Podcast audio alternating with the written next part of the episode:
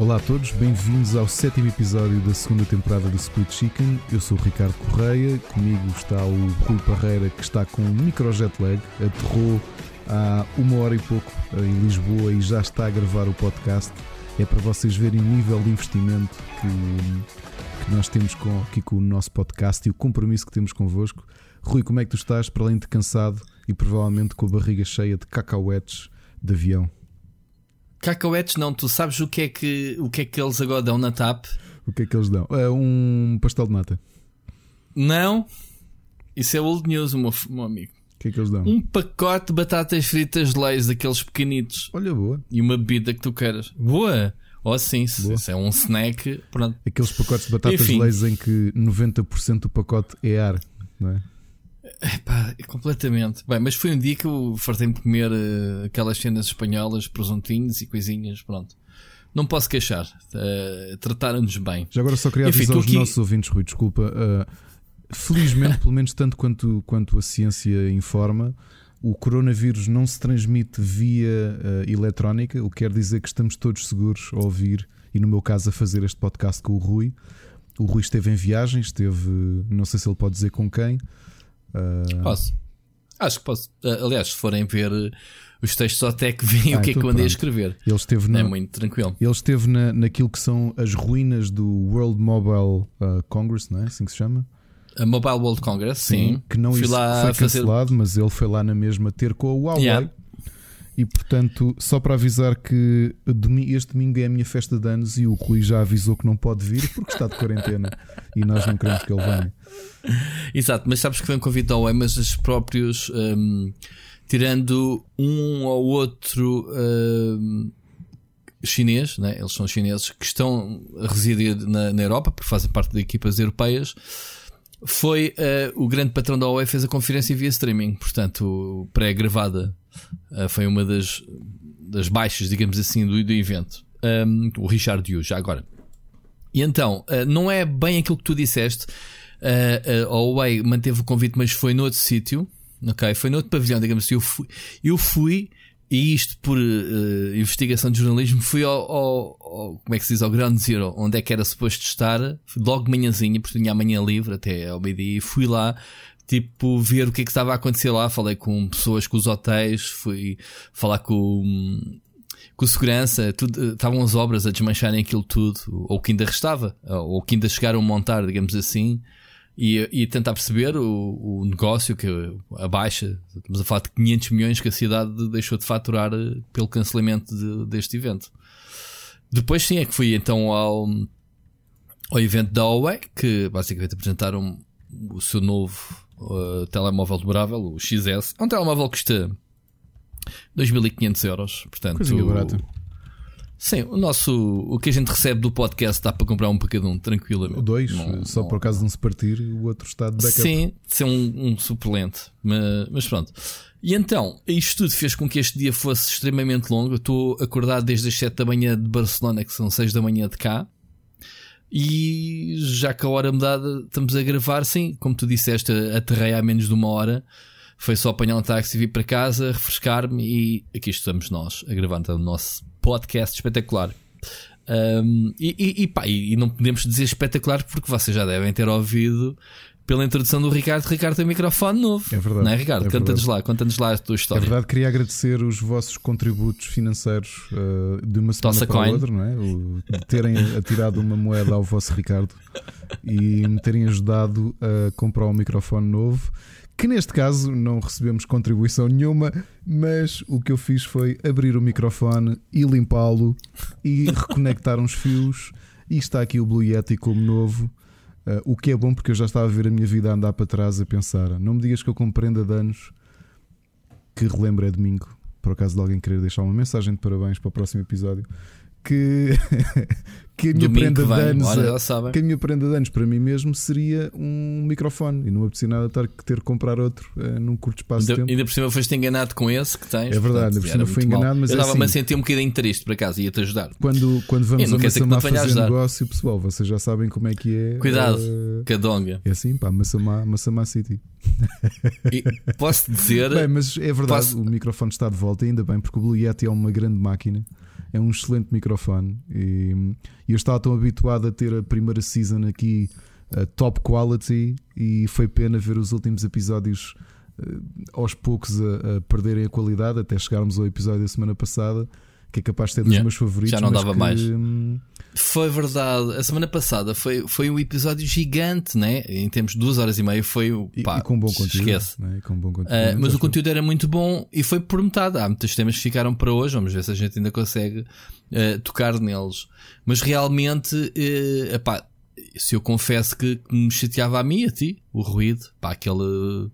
Aquele fritado de batatas, é, uh, para quem ouve, é, ouve é nos fones, que salienta esses ruídos como os que eu tenho, Jesus. Bom, mas hoje Estás de volta. Estou. E, e por acaso estava agora a brincar voz. com as devidas aspas, não é? Porque a realidade é que o coronavírus é uma coisa séria e está, está a afetar uhum. muita gente. Ainda há pouco eh, a Ana já me tinha dado esta informação, o Marco corroborou. Eu era para ter uma viagem que acabei por cancelar a Milão, que ia ser daqui a duas semanas, e hoje soubemos que Milão está completamente encerrada porque é, uh, está a contribuir para ser Itália ser o terceiro país com maior número de casos de coronavírus. E é já ali, meu. E foi assim de repente. Foi assim de repente e eu por acaso tinha cancelado a viagem precisamente com medo do coronavírus. Um, eu sei Mas foi isto a trabalho e este férias? Ia, a trabalho, ou... ia a trabalho. E uhum. avisei que pá, não me sentia confortável porque tenho dois filhos pequenos e, e por muito que nós sejamos. Mas olha adultos, que também, também ninguém deixaria viajar se não houvesse segurança, não é? Agora, se calhar, já não te deixavam também viajar, mesmo as autoridades, o pessoal no aeroporto, se isso não andam a dormir, não é? Pois é, isso é isso. Também me pareceu que hoje as coisas, ou nos últimos dias, as coisas mudaram muito. Mas a realidade é que o coronavírus também tem feito, eu acho que já falámos aqui um bocadinho a semana passada, mas tem demarcado muito, por exemplo, as entregas de Kickstarters, não é? O Kickstarter tem sido um assunto que nós temos falado aqui e havia, Mas não só. E havia pelo menos três Kickstarters que eu tinha de 2018 que estavam previstos chegar entre meados, de, início de fevereiro e início de março e estão todos atrasados porque, porque não acabaram de ser produzidos, porque uh, os contentores não conseguiram, aliás, os cargueiros não conseguiram sair a tempo de, da China e portanto eu sei que isto está, está, está a cair muito. Aliás, uma notícia. Isto está como dizem, né? há males que vêm para bem. Uma ironia é que tinha lido hoje uma notícia que hum, a paralisação que a China tem levado por causa deste, deste problema, não é um problema muito sério, um, fez uh, diminuir muitas emissões de carbono. Sim. Estamos de tipo 34 ou 36% de, das emissões normais Sim. da China. É? Deu, mais, deu mais dois dias ao planeta. Exato. Exato. Basicamente, sim, também li, também li sobre isso. Um, mas olha que está tudo, tudo parado. Tu tens a Nintendo aflita com stocks da Switch, tu tens os iPhones. Há pessoal que se vai ver a rasca agora para março e abril lançar, lançar produtos uh, que sejam fabricados, porque as fábricas uh, estão com as linhas de montagem uh, ao relantim, claro. digamos assim, nem, nem a megas sequer. Estão, estão, estão lá, estão, estão a fazer para as necessidades primárias mas isto vai afetar. Eu acho que se isto não. Se esta bola de neve continuar a, a, a, a rolar, digamos assim, em termos de prevenção, há, há coisas. Há coisas que estão. E, e aliás, eh, já que estás a falar da, da Corona, tínhamos aqui um tópico que estava lá para a frente, falamos já, eh, despachamos já que é. A GDC que é em março já começou a ter desistências de, de editoras, sabias? A, a, Sony já caiu fora, mais, a, mais o Facebook, que tem o Oculus Rift. Aquele, como tu sabes, é um, evento de, de, game developers, né? Pronto, Game Developer uh, Conference. E vamos ver se há mais. Isto aí estamos a falar que isto é nos Estados Unidos. Claro. Nem sequer tem nada a ver, mas uh, já há duas empresas uh, a cair fora por causa, por causa disso. Portanto, isto vai uh, aqui ou ali há ligações. É pá, eu estive em Barcelona. Barcelona e Portugal, ou melhor, Espanha e Portugal, ainda não houve registros de casos. Então, não houve assim. Pá, eu não vi nenhuma medida nos aeroportos, nada de que. Nada. Uh, fui para lá até, até Pitou ontem. Para lá uh, o, o, o gamble dos explosivos. Portanto, uh, aquilo apita random para as pessoas fazerem um despiste de explosivos. E, e eu até brinquei com, com o segurança. Disse: pá, tu, vocês têm é que ver se o teu pessoal lá superar o balão ou, o que é que vocês fazem para, para perceber que claro, mas pelo menos os que vêm para cá, a gente ir para lá, ainda é como o outro. E ele começou-se a rir a dizer: é pá, é verdade, sim, mas isso é ali na, na, na zona do. Como é que se diz? Uh, Gensheng, ou como é que se diz? Uh, de Sheng? Ah, fora do, é a cena do espaço de, Schengen. Sim, do espaço Schengen, sim. Exatamente. Uh, aí sim que, que, que os controles estão mais mais apertados. Agora, eu estive em Barcelona num evento, tudo à pinha. Epá, havia lá chineses, havia lá pessoal, mas é assim, a gente não sabe de onde é que eles vêm, não é? Se vêm da China, se vêm. Agora tu não podes. Até, até brincámos que veio um grupo de raparigas chinesas. Oh, lá está, chinesas ou japonesas, a gente já nem sabe bastante. A oriental já começa a meter tudo no mesmo saco. Estávamos a, onde nós estava a fumar, vem-nos pedir o lume pá, instintivamente o pessoal deu um passo atrás, tipo, pá, não podíamos é, pá, fazer sim, isso. Não, é, um, é um preconceito brutal. Não podemos fazer isso. Aliás, a minha questão com a, com, com, com a transmissão é, é, geral, não é uma questão racial, né? Como, quer dizer, a doença não escolhe, não escolhe etnias. Mas eu tenho uma curiosidade, é, tu, tu acho que és a pessoa que eu conheço que viajou mais recentemente e já no meio deste turbilhão. Tipo, há uma hora. Há uma hora, no meio da pandemia. Tu, hum. tu tomaste alguma medida eh, extraordinária do que costumas fazer a nível de viagem? Sim, claro. Okay. Claro, levei. A minha mulher não me deixou viajar sem levar uma garrafinha de álcool daquelas desinfetar as mãos, que de vez em quando usava, uh, pá, sobretudo porque eu tive a mexer em telemóveis e tablets que toda a gente mexeu. Eles próprios tinham lá ao lado. Portanto, eu cada vez que tocava numa cena desinfetava. E levei máscaras, mas nem estirei isso também, já era too much. Okay. Mas pronto. É que no meu caso não é Porque muito não, diferente daquilo da forma natural, não é? Que eu, eu, eu, eu, sou um bocado germofóbico, portanto, normalmente depois de, de cumprimentar pessoas. Isto fica aqui uma coisa para quem nunca tinha reparado, Sim, mas, isso, eu, eu pouco depois de cabeça, pessoas. Vais limpas eu... a mão no cu das calças. Por isso é as, as, as, calças no teu rabo estão sempre cheias de mãos e de dadas. Eu, eu costumo ir lavar as mãos muito pouco depois. Um, tenho mesmo esta. Eu vou muitas Pronto. vezes lavar as mãos à casa de banho. Nunca mais te cumprimento. Não te quero infectar com os meus Obrigado. vírus. Portanto, se me quiserem cumprimentar. Aliás, eu não vou aos teus anos já agora. Eu não posso. Não podes, não podes. Não estou cá. Não estás cá? não, tu, tu não, nem, sequer, nem sequer te quero infectar. Então, vai, alguma vez tu te aproximas de mim com, esse, com o que acabaste de dizer agora? Eu já viste, já viste. Portanto, eu faço-te favor de não te deixar constrangido. Já estou um dia falo. O espaço é grande, podes ir para outro sítio. É. Mas sabes que isto é efeito dominó. Eu contamino uns para chegar a ti. Portanto, já sabes. Tipo, filme. Exato. Enfim, não, o que eu digo é, é, Sabes que o Bruno Fonseca está em Hong Kong, nos deve estar a ouvir. Grande abraço para ti, Bruno.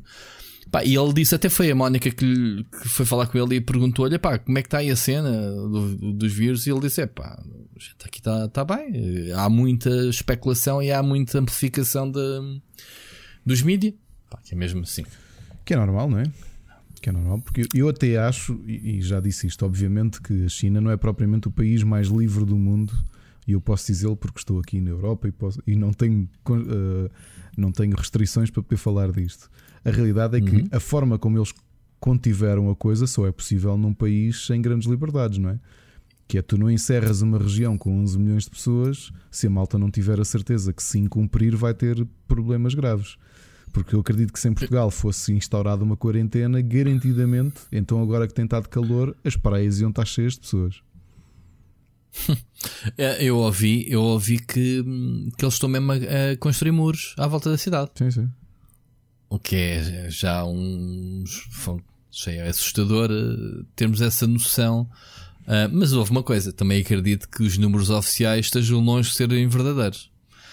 Portanto, eles devem devem ter muito mais casos que se calhar não lhes interessa, uh, digo eu, isto lá está, isto vão, vão dizendo, uma pessoa pensa assim. É possível, mas eles não têm interesse nenhum. Não, mas eles também. Eu, eu, continuo a achar que a colaboração da China até com a Organização Mundial de Saúde está a ser muito maior do que eu imaginava e a forma como eles têm feito para tentar conter a coisa. Mas tem que ser, então eles é que vão pagar a fatura, então, a culpa é deles, então eles queriam, é dali que vem não é? Não, não vou lavar as mãos. Ah, morreram pessoas, há indenizações, há isto, a gente não tem nada a ver. Quer dizer, pá, não sei se não tem. Digo eu, não sei. Hum, não parece que tenham, disso. repara, na década passada tiveste uma pandemia, uma pandemia não, tiveste uma epidemia grave vinda da América e a América teve menos capacidade para, para conter e a coisa também teve. Epá, porque é um país completamente diferente. Na China, que é amigos, acabou, ninguém sai de casa e se saírem, pum. Já estão habituados a esse tipo de, de berros. Yeah. Infelizmente. Pá, não, é? não, não sei, não sei como é que não sei como é que vai ser. Uh, o que é certo é que já, já estamos em quase em março e desde, pá, desde 2020, desde janeiro, é, desde fim de dezembro, que andamos nesta história uh, a afetar-nos uns e os outros de uma maneira ou de outra. Pá, pronto, está, está, está a afetar tudo. Vamos ver quando é que quando é, quando é que realmente se encontrar a solução para isto. Move on. Bem, vamos falar de coisas menos deprimentes. Uh, Ricardo, vamos, vamos se calhar saltar já para a mensagem do nosso amigo Mocas, que hoje nos deixou uma mensagem. O que é que tu sim, achas? Sim, sim. Vamos lá. Então vamos lá, ouvir o Mocas. Boa noite, Rui e Ricardo. Espero que esteja tudo bem com vocês. Um, hoje uh, venho-vos falar a propósito de um post que eu vi na internet da CD Projekt Red um, em que eles diziam, a propósito também do Cyberpunk, que nenhum jogador deveria ser obrigado a comprar o mesmo jogo duas vezes uh, e aos seus complementos. E que um, por isto eles iriam. Uh, quem comprasse o jogo para um, a Xbox One X iria receber o free update para a nova, para a nova consola da Microsoft. Um, eu acho que num, num cenário ideal e, e, talvez num futuro seja possível, um, nós, como clientes, mesmo que tenhamos quatro consolas ou cinco consolas ou duas consolas e um PC, comprarmos a licença do jogo, por assim dizer, uh, e depois nós optarmos em que consola o queremos jogar, uh, tendo o nosso save na cloud. E se me apetecer jogar na PlayStation 4, jogo. Se no quarto tiver outra consola, jogo lá. Isto num cenário ideal. Uh, era o que deveria acontecer, eh, na minha opinião, claro. Uh, nós, como clientes, compraríamos o, direito a jogar o jogo uh, nas, nos sistemas em que ele estivesse disponível. acho que iria facilitar muito a vida. Claro que se calhar iriam perder muito dinheiro com isto e se calhar nem é possível, mas acho que era uma boa ideia para um futuro. Digam lá se acham que isso seria possível ou o que é que vocês acham acerca disso. Um grande abraço aos dois e Ricardo, man, és o maior a nível do wrestling favorito e do filme, mas man, o Sonic foi um filme muito bacana para quem é fã do Ouriço. Abraços! Já agora, um side note. Um obrigadinho aos dois por me terem feito voltar para a droga que é o LOL, no League of Legends. Muito obrigado, hein? Obrigadinho. Já agora adicionem para fazermos uns jogos. Olha, Muito não bom. sei, a gente influencia com tudo. Olha, eu tenho que dizer assim: Meninos como alface. A alface faz bem. Ricardo, vais comer alface, não vais? Sim, sim, agora, a partir de agora. Sim. Pronto, que é para a semana a gente diz: é pá, comecei a comer salada e é fixe, obrigado. E a minha mãe está feliz. Pronto. Gandamocas, pá, gandamocas, sim senhora. Olha, a tua sugestão. Pelo fim, oh, oh, ah, pelo fim? Sim, então, só vai. começar pelo Posso? fim. Oh, eu não sei se tu nos deves agradecer, pá, porque eu próprio não estou nada agradecido pelo que o Rui fez. Uh... eu deste fim de semana te apanhei lá, sacaninha. Eu joguei uma, uma partidinha isto e estavas é... lá tu a jogar. Repara, isto é a mesma coisa que tu, que tu tens uma moeda dos, dos Alcoólicos Anónimos e estás todo orgulhoso porque há dois anos que não provas nada. E depois vais a uma festa de anos de um, de um amigo e o amigo diz assim: Mano, bebe lá isto, meu, que isto não é nada, isto é só para tu experimentares. E pronto, e já foste. Está calado que eu, que eu fiz isso com, com um colega meu na Good e na altura fomos um jantar, acho que foi um jantar da bola. Eu já tinha deixado de fumar e ele também uh, já não fumava há que tempos. Mas é pá, uma pessoa janta, bebe, está ali com os amigos, depois vai lá fora um grupo fumar e o gajo, é pá, arranja lá um cigarrito. E ele diz: é pá, não, não quero assim, é pá, só, só um, deixa lá, isto também não é coisa. O que é certo é que eu fumei só um cigarro e ele no dia seguinte tinha comprado maço de tabaco. Portanto, eu sinto-me bué da mal. Porque foi exatamente isso que tu disseste. É tipo, é só um. Pá, ele não se controlou, eu, eu controlo. A mim o tabaco, por mim, não me diz nada já. Portanto, tens um histórico anos. de arruinar vidas das pessoas, não é? Este caso em particular tenho sim. Pessoal, pá, deixem só aqui um mal. aviso. Se vocês tiverem algum vício do qual, do qual conseguiram recuperar, um... não falem comigo. É, não falem com o Rui. Não falem com o Rui porque não é preciso. Então, Pronto, mas João, eu, quero, queres vir ao eu quero pensar que sou boa influência. Queres vir ao Casino de okay. Lisboa?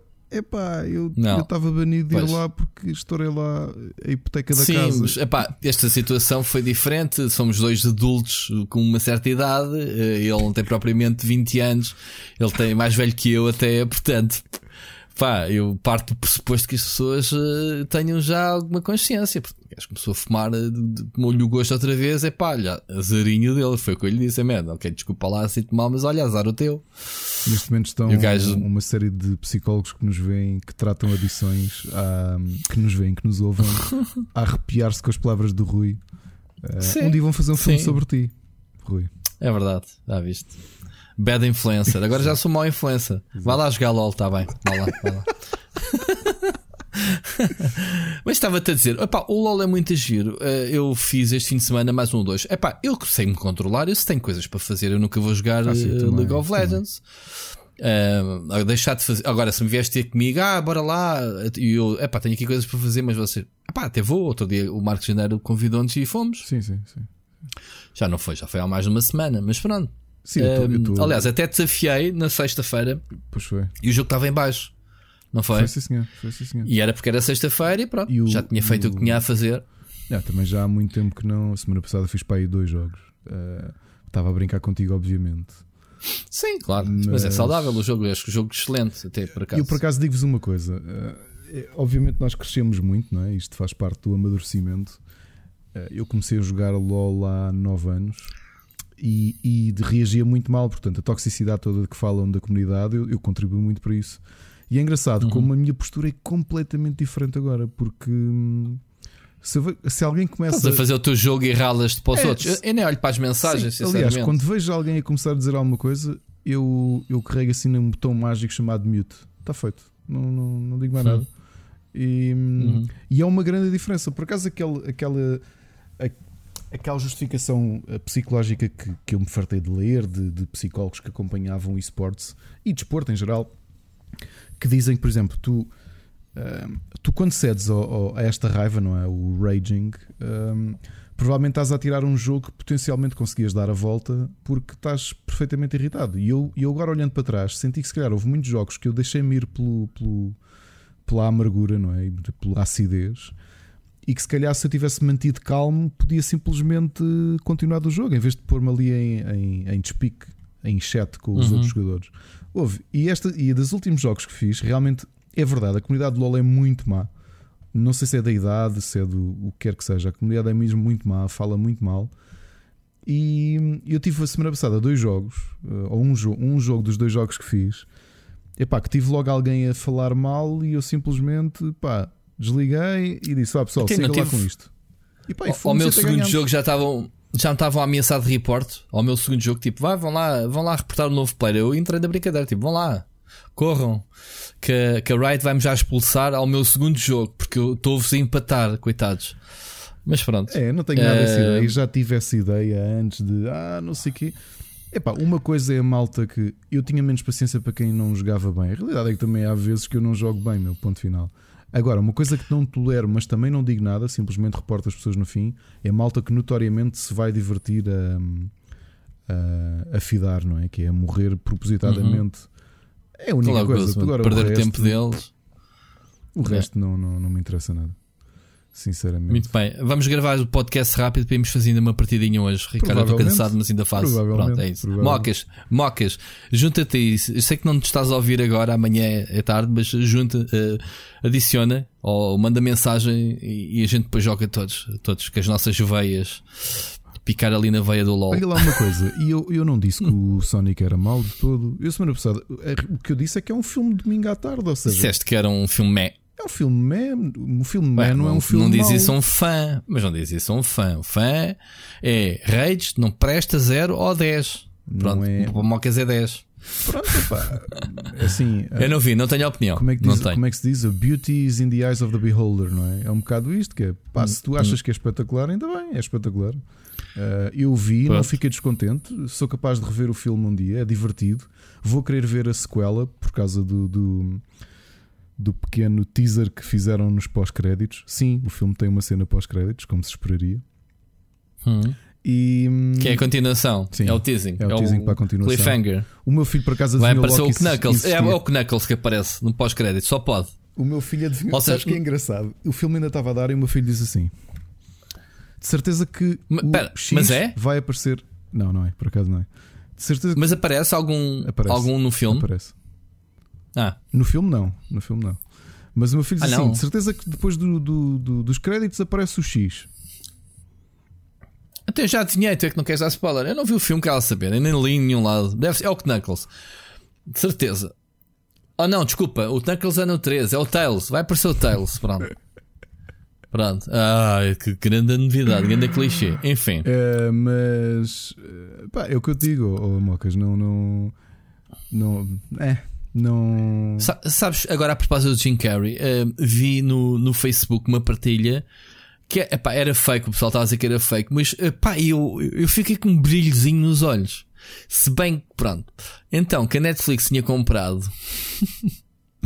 tinha comprado o Back to the Future, a licença, para fazerem ou um remake ou uma coisa qualquer. Até era com o Jim Carrey e o póster dizia assim: eles encontraram DeLorean, mas não sabem que viagens é que ele lhes vai levar. Assim uma cena.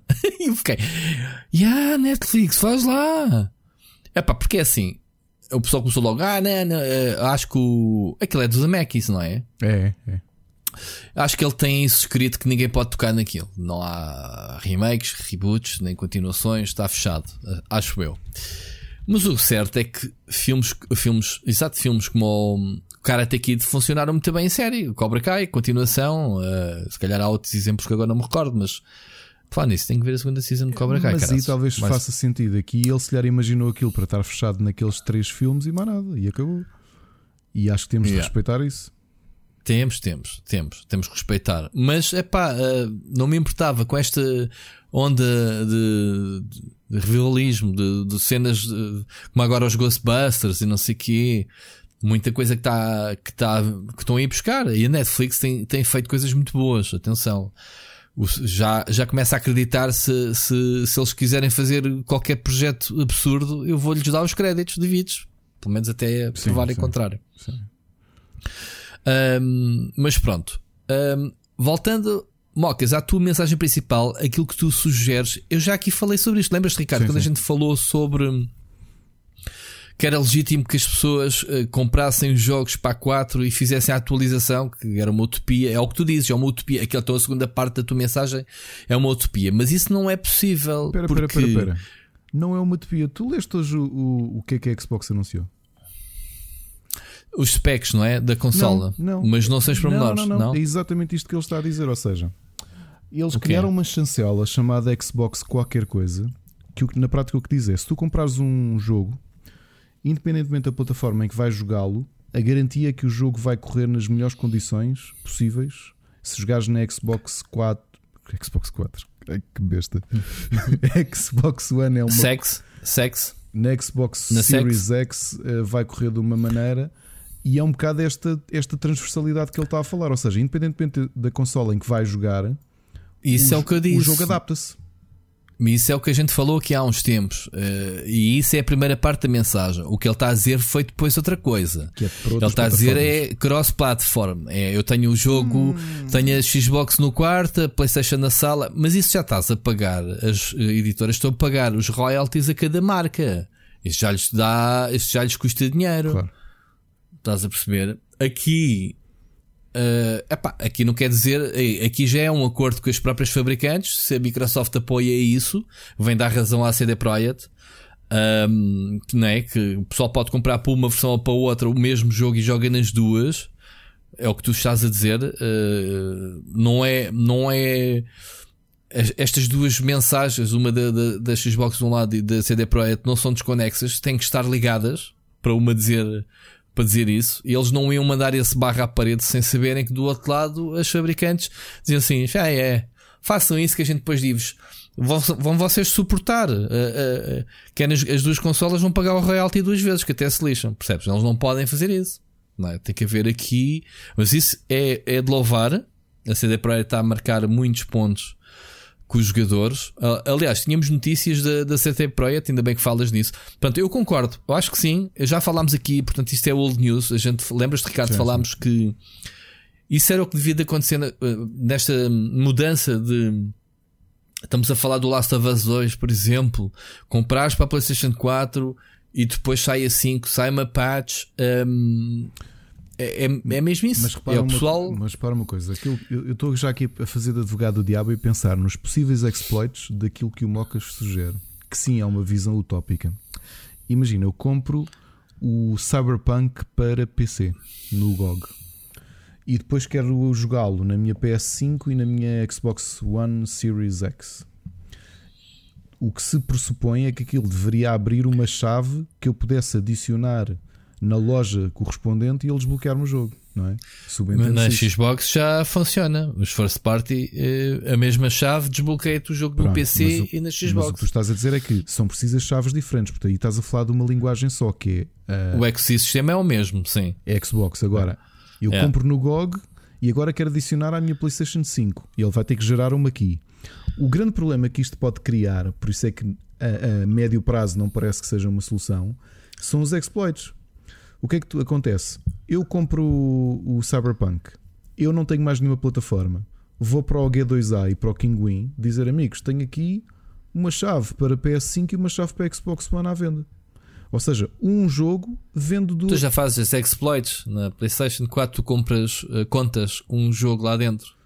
Mas Rui, espera, o que eu estou a dizer é não estás a vender contas, estás a vender um jogo que de repente gera duas cópias adicionais, ele multiplica-se. Não gera nada, gera na tua conta. Ouve lá, quem é, quem é, quem é, a, quem é que está, quem é que está a falar sobre isto? Qual é a editora? É que estamos a falar? Espera, mas estamos a falar de Microsoft porque eles Qual têm é? o controle entre eles. Não, não é Microsoft, que editora? Ah, sim, produtora. Sim, porque são donos do GOG. Uh, então, o que, é, o que é que eles estão a fazer com o GOG neste momento? Com o Steam, sim, claro, claro. Eles, eles estão exatamente a meter mais carvão no seu forno para dar força ao GOG 2.0, que é exatamente o cross. Uh, o cross, como é que se diz? Cross uh, account, não é? Sim, que é uh, ele que reconhecer é... as tuas contas de outras plataformas e Exatamente, todas. É. Ou, ou, seja, isso de poder jogar já é um próximo nível. Já é. Até agora é, é listas de amigos, achievements e a tua lista de jogos. Pronto, porque não fazer compatibilidade. Ou seja, os fabricantes entrarem neste barco, este, eles apresentarem uma ferramenta única que não existe e dizer assim: é pá, sim senhor, isto tem potencial, eu alinho.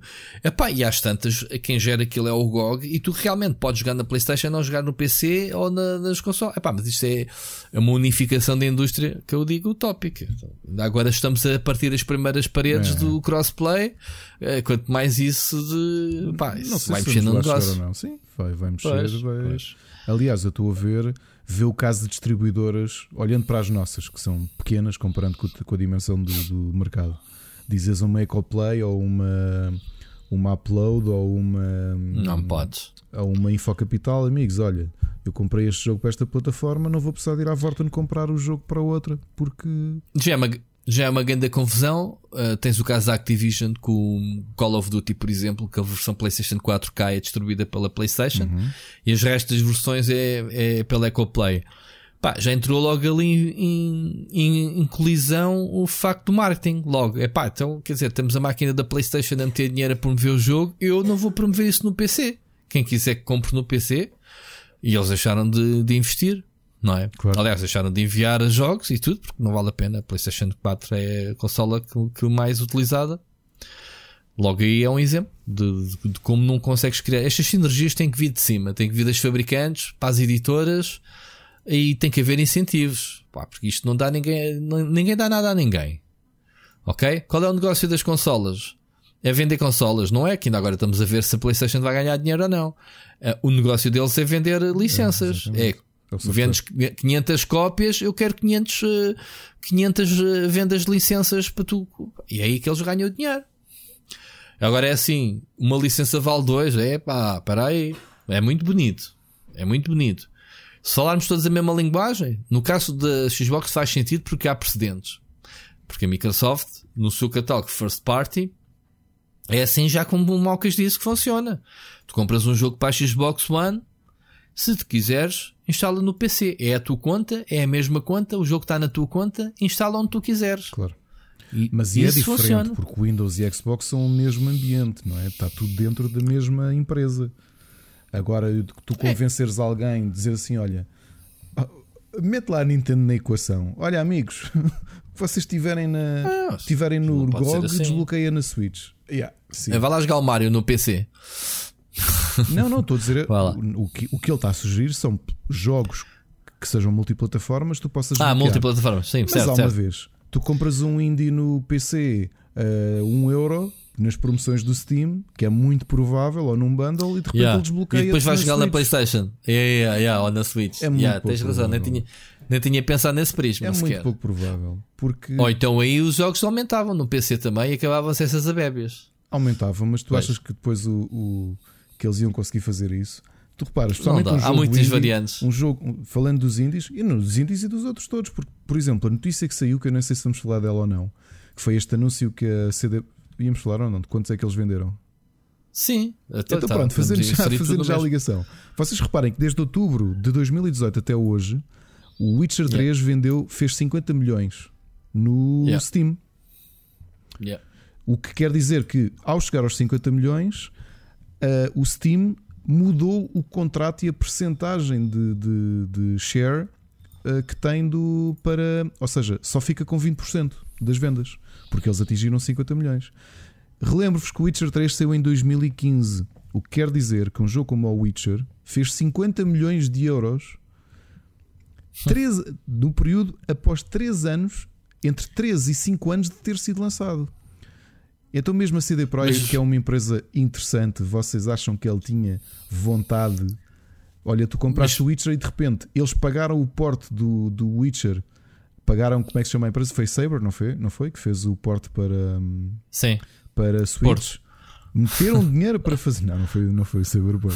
Meteram dinheiro, meteram dinheiro para que a empresa fizesse o porte e de repente aquilo gratuitamente ia desbloquear na Switch.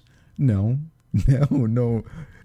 No, do ponto de vista económico não faz sentido. Do ponto mas, de vista oh, consumidor faz sentido, mas do ponto de vista económico não faz sentido. Oh, oh Ricardo, e a CD Projekt mesmo dizendo isso de, de, em relação à Xbox, não sei o quê, eles próprios têm interesses pessoais, porque se o Witcher está a chegar a este marco agora no Steam foi porque uh, os early, ad, uh, early adopters e, os, e o restante malta nos primeiros anos foi tudo vendido no GOG, eles têm uma plataforma própria para vender jogos. Claro.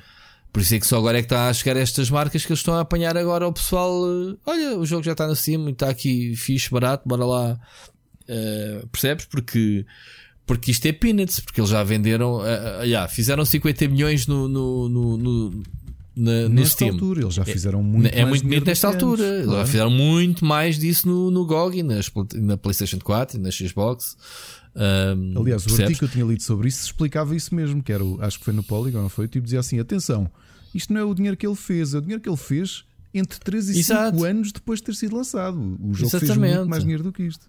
Claro, então isto, 50 milhões não é nada para, para aquilo que o jogo faturou na altura. Esses números até já foram publicados, uh, já, já falámos aqui. Ou seja, o jogo, o jogo diz que Fogo, em dezembro de 2019 subiu 554%. Foi com a série. Ah, isto, sabes que a série de televisão, a série de televisão deu-lhes uma ajuda muito grande, claro. Mais o, mais o, mais as promoções de Natal, os, os Sim Sales, não é? Epá, não é por aí, por exemplo, se nós, se a Rockstar publicasse os números do GTA, que relembro que o GTA V saiu em 2013, não foi, Rui? Ou 2014? Se eles publicam, Epá. 15. Ah, 14 na PlayStation, na PlayStation 4. 3? 3. Não, primeiro foi na 3. Foi 3, exatamente. Na... Foi em 14, acho eu. Não depois números, na 15. Eu, o que, o... Em 2015 na 4 e no PC depois um ano mais tarde. O que a distribuidora disse é que o GTA V, ainda agora, é dos jogos que eles têm de repor sempre na, na FNAC Sim. e na Vorten. E está a full price lá, descontos. Não, porque está sempre a vender. Está sempre, sempre, sempre a vender. Sim, mas é um jogo. É, é um jogo diferente porque está sempre a ser alimentado. A Rockstar deixou de criar expansões a solo para se centrar nos conteúdos online. Uh, e então, pronto, o jogo está a ser. E agora sendo do, do roleplay. No outro dia, quando eu fiz um evento, uma das cenas que o pessoal queria para um GTA 6 era roleplay de origem. Um, oferecido pela. Pronto, que a Rockstar fizesse ferramentas mesmo de, de RP. Ok. Só tudo maluco. Isso deu uma vida ao jogo muito grande. Era tudo maluco. Fazia streams e não sei o quê do, do RP. Como, Nunca viste? Não, nem, nem sei como é que é, mas tu, que mecânicas Epá, é que tu tens? Ou a malta. É absurdo, o jogo está tudo martelado. Aquilo acho que só funciona no PC, como é óbvio, que é onde estão os modos. Basicamente, tu um, encardas uma personagem uhum. e fazes roleplay como se estivesse a jogar a Dungeons and Dragons. Okay. Tu tens que tens de estar em character sempre. Se tu és um médico, és um médico, quando te chamam, tens de dizer então o que é que se passa? Inventas as falas, não sei o quê, mas tens errado, dói uma perna, então vamos lá aqui fazer. Pois o jogo tem de mecânicas, desde pagamento, dás dinheiro, desde opções de, de fazeres um check-up e as animações acompanham. Epá, tem montes de cenas o jogo. Tudo feito por mods. E o pessoal queria que a Rockstar, pá, já vi se a Rockstar fizesse um próximo jogo com essas ferramentas de origens azuis. Espetacular. E depois faturassem, obviamente, com mais opções que fossem lançadas nas, nas típicas expansões. Quem sabe o sucesso da coisa que eles não criam ali um modo que tu podes ativar in-game. Ah, pois é isso que o pessoal quer. Quer, quer, quer uma opção, ou seja, tens um modo, modo RP, em vez de, de, vez de teres que sacar, depois o pessoal cria as suas próprias cidades. Ah, e depois é tudo tipo ambulâncias, aquilo está em português. Tens lá PSP, tens o INEM, este és o condutor de ambulância. Tipo, há um acidente, recebes uma notificação no telemóvel para ir buscar um gajo. E vais, e chegas lá, então o que é que se passa aqui, não sei o quê. Pá, pronto, estás a ver como é que é o Tuga a falar. Sim, Só que há, há, regras de comunidades muito específicas que é, não, de estar em character. E acho que outro dia apanhei a Vanessa a fazer streaming disso, que é, e ela, quando está a jogar, quando está em character, não pode ter a webcam. Epá, o Sírio deve saber isso melhor que tem acompanhado. Eu vi só isso uma vez dela a fazer, que é. Não, não estava a perceber porque é que ela estava a fazer stream sem câmera e de repente tinha a câmera, depois tirava a câmera, que era ela quando falava com as pessoas para fora, quando, quando quebrava a quarta barreira, dizia, digamos assim, ligava a câmera para falar com as pessoas, mas depois quando ela desligava só estava a falar com o pessoal do jogo. Não havia mistura, estás a ver? Yeah, yeah. Há umas regras assim bem maradas da, da comunidade. É giro, sim. E isso tem alavancado. Tem alavancado, pronto, os streamings e os jogos a vender. Eu ainda experimentei, claro que isso não havia mecânicas, foi, foi imposto pelo grupo. Eu ainda fiz isso no Guild Wars 2. Numa altura que jogava, nós criámos backstories para os personagens e encarnávamos a forma de. e falávamos com, com uma certa conduta. Que é yeah. uma, cena, uma cena engraçada, mas uh, não, não conhecia que isso estava assim aplicado ao GTA, mas uh, acho é que sério? vou dar Já há um não, tempo não, vou, valente. Vou dar mesmo a vista de olhos a isso. Hum. Pá, tens de comunidades giras, tens, tens outras muito azeiteiras, mas pronto. Procura streams de GTA RP. É, o que é giro é ver os portugueses, porque aquilo, o pessoal dos modos caracterizou bastante, tipo, parece da PSP, GNR, o INEM, marcas conhecidas e pronto. E tu encarnas, vestes as roupas das profissões. E, faz lembrar. e és mecânico, e és taxista, e o caralho. É pá, é, Noutra abordagem é completamente diferente. Tu lembras-te na década passada, quando o FIFA tinha muito modding e havia muita, muita malta portuguesa uh, ligada, adeptos do Sporting, do Benfica e do Porto, especialmente, que se dedicavam a fazer modding, a configurar os estádios para serem parecidos, uh, os banners, os cânticos. Eh, sabias disso? Isso não é no PES? Continua não, era, por causa das licenças? No, no, não, mas no FIFA na altura não tinhas esse nível de, de, de detalhe. Já não me recordo esses pormenores. Sei, sei, sei, que sempre houve mods e isso, mas acho que agora o FIFA, por exemplo, já não deve suportar, não é?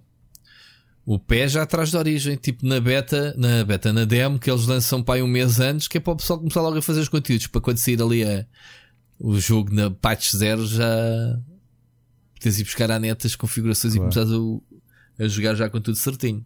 Mas já. Yeah. É muito forte, muito forte. Uh, ah, isto só para acabar aqui da, da CD Projekt. Mais uma noticiazinha do IGN Portugal. Grande abraço, amigos. Uh, que eles dizem aqui que com isto tudo a CD Projekt Red já é considerada a segunda maior produtora da Europa, atrás da Ubisoft. Ou seja, a empresa está avaliada em 8 mil milhões de dólares que projetando-se que se o Cyberpunk tiver o sucesso que o Witcher 3 pode mesmo pode mesmo uh, chegar a ultrapassar a Ubisoft e chegar a, a, números semelhantes à Rockstar. Vale o que vale, são números, são projeções. Mas o que é que tu achas daquele estúdio polaco, sabes? Aquele estúdio que começou a vender jogos na Feira da Ladra. Pá, Esta indústria tem coisas giras. Tem estas ironias e tens o inverso também, às vezes acontece. E tu conheces muitos casos de empresas gigantes que, entretanto, nos dias de hoje não existem, não é? A THQ foi na altura em que caiu, estava em terceira, a chegar à terceira americana. Terceira, quarta, estava ali atrás da Activision e da Electronic Arts. E tu temos de pensar numa Atari, numa. sei lá. Ah, mas isso são outras épocas. Atari. Uh... Oh, mas até numa zona de transição, a Infogram, uh, sei lá, Interplay. Uh... Não, a Infogram é a Atari. A Infogram é francesa para se expandir para, se expandir para fora, comprou a Atari. Mas vê, vê Interplay, vê essas coisas todas, empresas que tu estavas habituadíssimo a ver com uma estatura, a Konami, não é? Também já foi muito maior do que. Opa, mas isto tem 40 anos, né? 40? 50 anos de indústria. É como tudo. Há, há, há, há, empresas que surgem, há empresas que, que fecham. Epá, eu estou a ver um dia em que uma Activision e uma Electronic Arts com, com tanta trombolhão Quanto maiores são, maior é o trambolhão. Uh, se espetam mesmo à grande e que aquilo tenham que dar alguns passos atrás. A Electronic Arts já foi uh, número um durante muito tempo. E a Activision só passou a Electronic Arts por causa da, da, da fusão da com a Vivendi. É. Da aquisição, sim, sim. fusão, vá. Uh, a Blizzard veio no pacote da Vivendi. Uhum. Só assim, porque a Activision em si, pronto. E, e Ubisoft, por pouco também não desaparecia do mapa. Primeiro pela Electronic Arts e depois pela Vivendi também tentou. Só que eles são os gauleses e são os brit britões, né? Como é que britões. se diz? O Ubisoft é a união de britões. Ubisoft é, a união de britões, de, qualquer coisa. São, por acaso não sabia que eles eram da Bretanha. Não. Qual é que é Mas o... Ubi é o que quer dizer. O pessoal nunca sabe o que é quer dizer Ubi. É, Ubi é União Briton. Pá, o I já não, não, não me recordo. Mas é engraçado. Espera lá. Que... Uh, vê, vê. É, já agora, já que estamos aqui. The... Saiba dúvidas aqui em direto. Estou todo queimado a cabeça, mas há detalhes que eu lembro. The more you know, espera lá. Eu não sabia. O que é que, eu não sei o que é que é dizer. Achaste? Estou a procurar. Sim. Uh... Então, basta escrever uh, What means Ubi, Ubisoft. Não dá para E então, então, o que é que significa? Eles são da, da província britânica, Não, são, são, são fundados por cinco irmãos, como tu sabes, os irmãos Guillemot, começaram com placas gráficas. Olha, era, era uma infocapital francesa. União de Breton e... Independent. Exato. Independent, faltava Exato. muito. É União dos Bretões Independentes. Yeah, yeah. Muito yeah. giro. E pronto, e, eles portanto, são. Para quem fica já a saber, que é o Christian, o Claude, o Gerard, o Michel e o Yves Guillemot. O Yves é o mais conhecido por causa da Ubisoft, depois há um que é da. Eles tinham. Eu lembro-me de as primeiras placas 3D haver placas da marca Guillemot. Tu não te lembras disso? Não, não, não.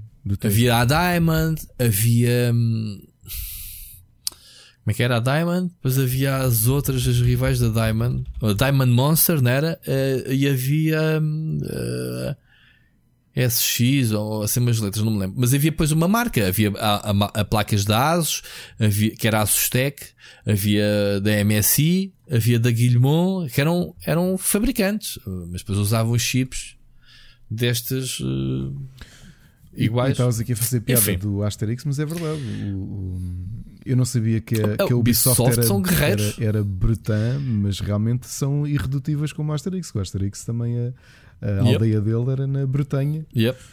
Yep. Engraçado. Olha, eu não sabia desta e estou aqui com um sorriso de orelha a orelha porque nunca tinha pensado que raio queria dizer Ubisoft. E obrigado pela, pela informação. Pá. Muito bom, muito bom. The more you know. Siga.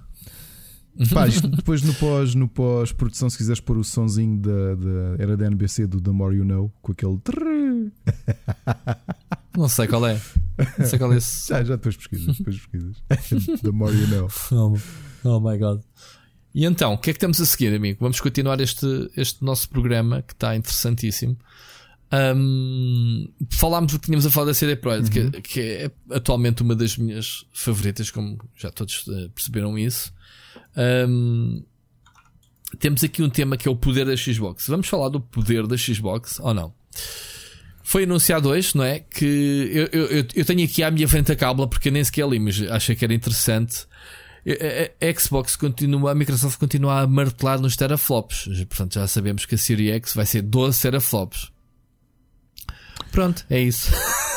eu, eu, eu, espero só que a Xbox One Series X, não sei quantos tera, mas pelo menos que não seja um flop. Turunts. Um flop, é mesmo. Badunks mesmo.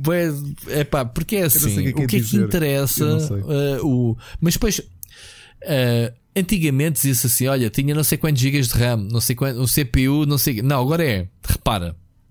Repara nos features: 12 teraflops, Variable Rate Shading, Hardware Accelerated DirectX Ray Tracing. Ok, aqui já entramos no campo das novas placas gráficas RTX. Quick Resume for Multiple. Epá, isto são features, isto uhum. não são. isto não são uh, specs. A pergunta que a gente quer saber é: dá para jogar The Last of Us 2 ou não? Não. não. Porque não há. E o, e o Breath of the Wild 2? Ah, pois, é, é isso. Epá, eu vou é ser isso? sincero. Repara, tu ainda estás mais ligado à tecnologia do que eu, por razões óbvias. Sim. Não é? Sim. Mas Smart Delivery, eu nem sei o que é. Smart, Smart Delivery, Delivery aquilo que eu estava a dizer, que é uh, independentemente de estares a jogar uma versão na Xbox One ou Xbox, Xbox ah, okay. One Series X, ah, okay. que a okay. consola não tinha lido. adapta uh, o, a tua cópia para. Ah, isso, o... isso, faz muito sentido, sim. Mas o que eu estava a dizer sentido. é: tu, tu estás ligado à tecnologia e, e ouviste não sei quantos teraflops e estás tipo a encolher os ombros. Isto para mim diz-me zero. Um, é, é, como ir ao meu mecânico e o meu mecânico, aliás, ao representante mas, da Renault, mas, eles uh, assim: Pois o senhor está aqui com problemas nos teraflops. E eu, mas, ok, mas a Microsoft, a Microsoft é a única fabricante, ok, que promove os, os teraflops, meu. Porque é que a, a PlayStation 4 tinha os mesmos teraflops ou andava ali que, que a Xbox One e nunca Pá, e nunca se falou. Até agora, o que é que, era um, um, que, é, que é um flop e um teraflop? Man, se vais à Wikipedia, tu perdes-te, meu. Sei lá, o caraças, meu. Sei lá o que é. Só que andou naquele tempo em que tu tiravas uns chavões de tecnologia, a malta babava-se tipo, isto deve ser mesmo poderoso, isto tem não sei quantos. Konami. Mas eu não sei, eu não é sei dizer o que é, meu.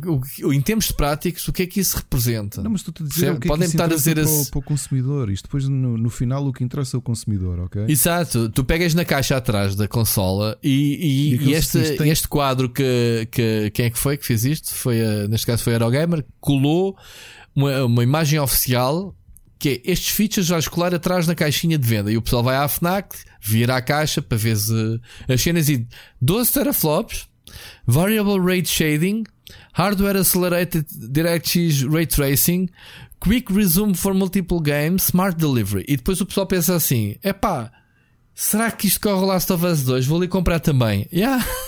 é, é muito estranho. Como, como, estratégia de comunicação é muito estranho porque é, é desfasado do tempo. Não? Acho que já ninguém Uh, acho eu, ou pelo menos eu como consumidor, ou, ou mesmo como mídia de videojogos, é uma coisa que me interessa pouquíssimo. Epá, pouquíssimo no PC, pouquíssimo. no PC, tenho acompanhado anúncios de novos PCs ou portáteis e diz assim: temos que o processador topo de gama de Intel, décima geração. Ok, eu já sei que a Intel está tá neste momento a, a, lançar a décima geração. Que já é uma grande confusão. A décima geração de chips da Intel são para aí 5 ou 6 variações diferentes umas para portátil, outras para computador. Epá, enfim, é uma grande confusão já por si. Mas tudo bem, se me disserem uh, que a décima geração, eu já sei que é um chip que saiu este ano, é novo, topo. A mesma coisa é que me disserem, pá, isto é um Snapdragon, que é o chip mais poderoso dos telemóveis. Uh, o número mais recente que vai aumentando, é, vai no 855, agora já um Plus. Pronto, se me disserem, ok, estão-me a dizer qual é o chip, e eu sei, se percebo de hardware, qual é o chip mais poderoso do mercado? É aquele. Se a Xbox diz que tem o processador da Intel, ou mesmo o da AMD, o Ryzen 7 ou whatever. Não dizem. A gente sabe que é AMD. Tudo bem. Ok? Mas já nem sequer dizem isso. Quantos, quantos uh, gigas de RAM tem? Pá, já não, já não é para aqui chamado. Eu quero saber outra coisa. Quanto é que vai ter de SSD? Porque já sei que acho que o Xbox vai ter o dobro da. Acho que a Xbox vai ter 1 GB e acho que a, Xbox, que a PlayStation vai ter 500. Eh, Essas coisas que as pessoas percebam. Sim, sim, ok? Sim. Pá, vai ter ray tracing. Pronto, isso é uma tecnologia atual. É a única coisa aqui. Uh, estão a inserir novos termos. Mas estás a ver, isto não são specs, isto são features, estão aqui no, no quadro. E depois, ah, misturam specs. Teraflops não é um feature, é um spec. Ou melhor, é, é uma rapidez. É, nem sequer é um spec, é uma performance, não é? Dos teraflops de quê? Eu não sei. Estás-me a perguntar. De processamento gráfico, de processamento. Se calhar sou eu que tu não percebo nada desta porcaria, mas é pá. Mas a questão é: se tu não percebes e trabalhas, quem te paga o salário é uma instituição que o SAP. Mas eh, eu nos computadores, eu nos computadores não falamos em teraflops, meu. Mas Só se fala na Xbox em teraflops. Independentemente disso, é, é uma péssima. Se me disseres assim, olha, se me, eh, pá, queres falar em, em freaks? Que, queres, eu posso dizer assim, olha, o novo processador da Samsung, agora do novo S20, é assente num processador de 7 uh, eh, nanómetros. Gostaste de te chamar palavrões? 7 nanómetros, eu sei que é o chip cada vez mais pequenino e cada uhum. vez mais poderoso. É uma bolacha, ok? É um tamanho. Nanómetro é uma medida uhum. abaixo do, sei lá, do milímetro, penso que eu. ok, dá para teres do uma micro, ideia. Acho que é do micrómetro o micrómetro, pronto, e depois tens o nanómetro, uh, whatever. Neste momento é quanto mais pequeno o processador, uh, melhor, não é? Porque gasta menos energia, aquece menos, etc, etc, desde que mantenha a mesma ou melhor performance. Uhum, percebes? Sim. É cada vez mais, a reduzir, a reduzir, a reduzir. Começou nos, sei lá, nos 20 nanómetros e, e vai por aí abaixo, já vai nos 7 dos telemóveis. Aqui a questão é que isto não, Epá, podemos estar aqui a dizer uma grande. Ah, 12 teraflops. E já sei que alguém nos vai dizer nos comentários, vai-nos desmanchar o que é um teraflop para a gente perceber o poder. Mas isto, o que está em causa, não é eu não perceber o que é 12 teraflops. O que está em causa é que ninguém que vai comprar uma consola agarra-se este número redondo, 12 teraflops. É um nome fixe. Epá, mas atenção aos flops, como tu brincaste ao bocado e muito bem. Temos de pensar, é, aquilo que temos de imaginar é o consumidor. O consumidor quer saber exatamente que jogos é que estão lá e, e é isso. Sim, mas também há aquele consumidor que quer saber qual é a mais poderosa, a PlayStation 4 ou a Xbox. Eu, na minha opinião, já aqui disse que são muito equivalentes. Mais uma para baixo, mais para cima. Sim, mas ao uh, final disso significa o quê? A Xbox One não é um pouco mais poderosa que a PS4? A Microsoft quer que seja. É a única bandeira que eles. Não, mas a, atualmente ela não é mais poderosa que a, as versões equiparadas de uma e outra. A da Xbox não é mais poderosa. E vendeu muito é, menos. É X. E vendeu muito é menos. X. Exato, porque, mas, mas lá está. Mas isto já falámos aqui, não vamos repisar. Eles não têm jogos. Não têm jogos exclusivos. E os jogos exclusivos que têm, posso jogar no meu PC que tem. Pá, também tem alguns teraflops. não sei quantos teraflops tem o meu PC, mas deve ter um ou dois. Alguns, não sei quantos. ok. Pronto, eles dizem aqui retrocompatibilidade total a partir do mesmo disco. Isto sim são notícias importantes. Isto é uma pergunta que as pessoas fazem. Pá, eu tenho o meu catálogo, posso jogá-lo? Podes. Retrocompatibilidade total no mesmo disco. Pá, ok? Significa que a, a drive, uh, o leitor é o mesmo. Claro é muito importante uh, saber que, que, também não houve mudança de medium, né? os discos são os mesmos, claro. certo? Pronto, faz todo o sentido. Agora, apá, não sei o que é que diga mais. Não sei o que é que diga mais. É isso. a, a, a Microsoft tem estúdios brutais, atenção, não me interpretem mal. Estou muito ansioso por praticamente todo o catálogo da Microsoft. Seja o próximo Gears of War, o próximo Halo, até o Halo, uh, o Gears, uh, como é que é? Gears Tactics, que vai ser para o mês que vem. Age of Empires o Ori, 4, pá, o Ori 2, Age of né? Empires 4, uh, os novos, o, o, o Hellblade 2. Como eu disse aqui a semana passada, gostei e divertir muito com o novo jogo da, da Ninja Theory, o, o Bleeding Edge. Ok? Portanto, epá, hum, é isso, é lançarem os jogos. Ponto. Uh, ora, sem querer, carreguei no ícone do Bleeding Edge para me lembrar e vamos ver se eu não estrago o nosso podcast. Portanto, malta, se neste momento sentirem algo estranho, uh, não se aflijam. em princípio, não. Siga, Ricardo. Espera aí que agora estou a entrar no menu do jogo. que parvoíce, nunca tinha acontecido isto num, isto num, num, podcast. num podcast, malta. Estou a correr um jogo neste. Não sei se estás a ouvir a música. Acho que o jogo nem sequer está. Pronto, já sei. Numa manda abaixo o áudio. Um, agora, eu sou. Pá, este mês de março vamos ter dois grandes jogos: este Bleeding Edge e o, Ori. Eh, como é que se chama o Ori 2? Uh, uh, and the Will of the Wisps. And Will of the Wisps vai ser um jogão, mas um jogão se for tão bom como o primeiro. Eu já agora deixo aqui uma mensagem à Microsoft. Se houver alguém, eu sei que não há ninguém a trabalhar Xbox cá em Portugal, é uma agência, eh, mas caso alguém da agência ouça, ou, ou o Miguel que está em, está em Seattle, ou a Catarina, se vocês ouvirem este podcast, eh, digo-vos só uma coisa. Taga. vocês deviam se puderem falar com alguém, eu não sei qual é que é. Eu tenho acompanhado a Catarina. A Catarina já regressava a Portugal para, para puxar pela Xbox Portugal. Eu, eu não sei qual é a comissão que vocês pagam aos vossos comerciais, usualmente, mas a quantidade de subscrições de Xbox uh, uh, Game Pass que eu tenho contribuído uh, hum. sem ser com o podcast, ou seja, diretamente com pessoas que conheço, amigos, família, uhum. é elevada. É um grande negócio. É um grande negócio. Porque eu continuo a achar que é, é preço-qualidade muito, muito, muito bom. Mesmo muito, muito bom. estava a olhar o que foi adicionado esta semana. Foi adicionado um dos jogos que eu escrevi sobre ele hoje. Mas depois falo. Qual é? O World of eu não, uh... É que só esta semana saíram, saíram cinco ótimos jogos: World of War, o Reigns Game of Mas Thrones. Mas para o PC? Para o PC, Ultimate sim. ou só para a Xbox? Para. Pelo menos eu no Xbox Tem que olhar para isso. Death's Gambit, que é um jogão que, que, que eu joguei na PS4. Death Gambit já é bem antigo. Ok. Final Fantasy XV, a versão Windows, e o Scottbringer que o Rui falou nele aqui, acho eu, e que foi uhum. um dos uhum. finalistas do IndieX e que também já está no Xbox Game Pass. Ah, tô, então já é coisas que eu tenho andado de olho, ok. Então não, tá, não me estás a dar nada de novo. Ok, já percebi. Estava a me assustar que me tinha passado muita coisa ao lado, então. Ok. Sim, para quem tem o catálogo, o Final Fantasy XV, atenção, grande jogão. Grande, grande jogo. Mas. Epá, eu quero é jogos novos dos estúdios AAA deles. E isso agora para o próximo ano, não é? Vai começar a surgir. Ricardo, próximo. É pá, este. Andamos a fugir com o Rabias Caçaringa aqui com um tema, porque eu, eu, até já, eu já ando há um tempo a escrever sobre ele e é um tema um bocadinho difícil. Uhum. Um, foi esta notícia de um, de um programa de um programa coreano uh, que uhum uma espécie de. Não é bem um reality, é um reality show, sim, que, que desenvolveu uma versão eh, de realidade virtual, digital, de uma menina que morreu e que a mãe pôde contactar com ela através de uns óculos de realidade virtual. Que foi, filmaram esse, esse reencontro uh, virtual. É muito creepy. É estranho e. Epá, é difícil, é daqueles temas que nem me apetece muito falar porque porque primeiro imaginador daquela. Não imaginador, nem quer imaginar, nem.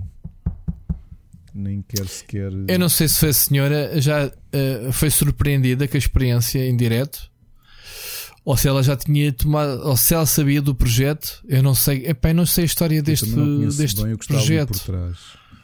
Uh, não é? Mas não é novidade, porque, por exemplo, para quem viu o Black Mirror, a penúltima uhum. temporada tinha uma ideia que eu achei assustadora e estava a debatê-la aqui com a minha mulher e depois vi que existia já existem duas empresas a fazer isso.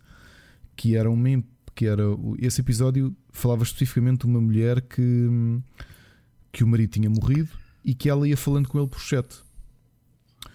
Porque havia uma ia falando com ele por chat e entretanto encomenda uma versão Android do marido que, se, que falava como ele. E para quem não sabe, há duas empresas neste momento que têm dois, duas aplicações separadas. Em, Acho que vi esse episódio. Em alfa. E, e essencialmente o que essas aplicações fazem é: nós instalamos essa aplicação e eles vão aprendendo com a nossa forma de falar, seja em e-mail, em chat, em SMS. Hum. E vão aprendendo para quê? Para depois de nós morrermos, a nossa família poder continuar a falar em chat com esse bot que aprendeu a falar como nós, os nossos gostos, a nossa forma de escrever, a nossa forma de falar. Isso não faz sentido nenhum. É uma coisa. É uma coisa assustadora, não é? Porque isto é a versão dos dias de hoje de que eu sei que houve pessoas que já que conheço pessoas que infelizmente fizeram que fizeram isso, não é? Como, como forma de amenizar a dor, de por exemplo telefonar para números de telefone de pessoas familiares ou amigos ou que morreram e o telefone já não existe, mas aquela sensação de ligar para um número que, que já não existe. E, e, conheço pessoas que já falaram em chat no Facebook com pessoas que já morreram, ou seja, foram lá só dizer: Opa, Olha, não sei o quê. Isto é... O tio da Mónica uh, já faleceu aqui há uns anos num, num aparatoso acidente. Uh, um caminhão basicamente uh, esmagou-os no carro. Um, pá, ele tem a conta do Facebook ainda aberta, ainda ninguém lhe fechou a conta. E há pessoas que todos os anos lhes dão os parabéns, meu. Sim. Uns, pronto, com saudosismo, não sei o quê, farias hoje, não sei. Pá, mas há pessoas tipo, parabéns, daquela forma cerca, um grande abraço.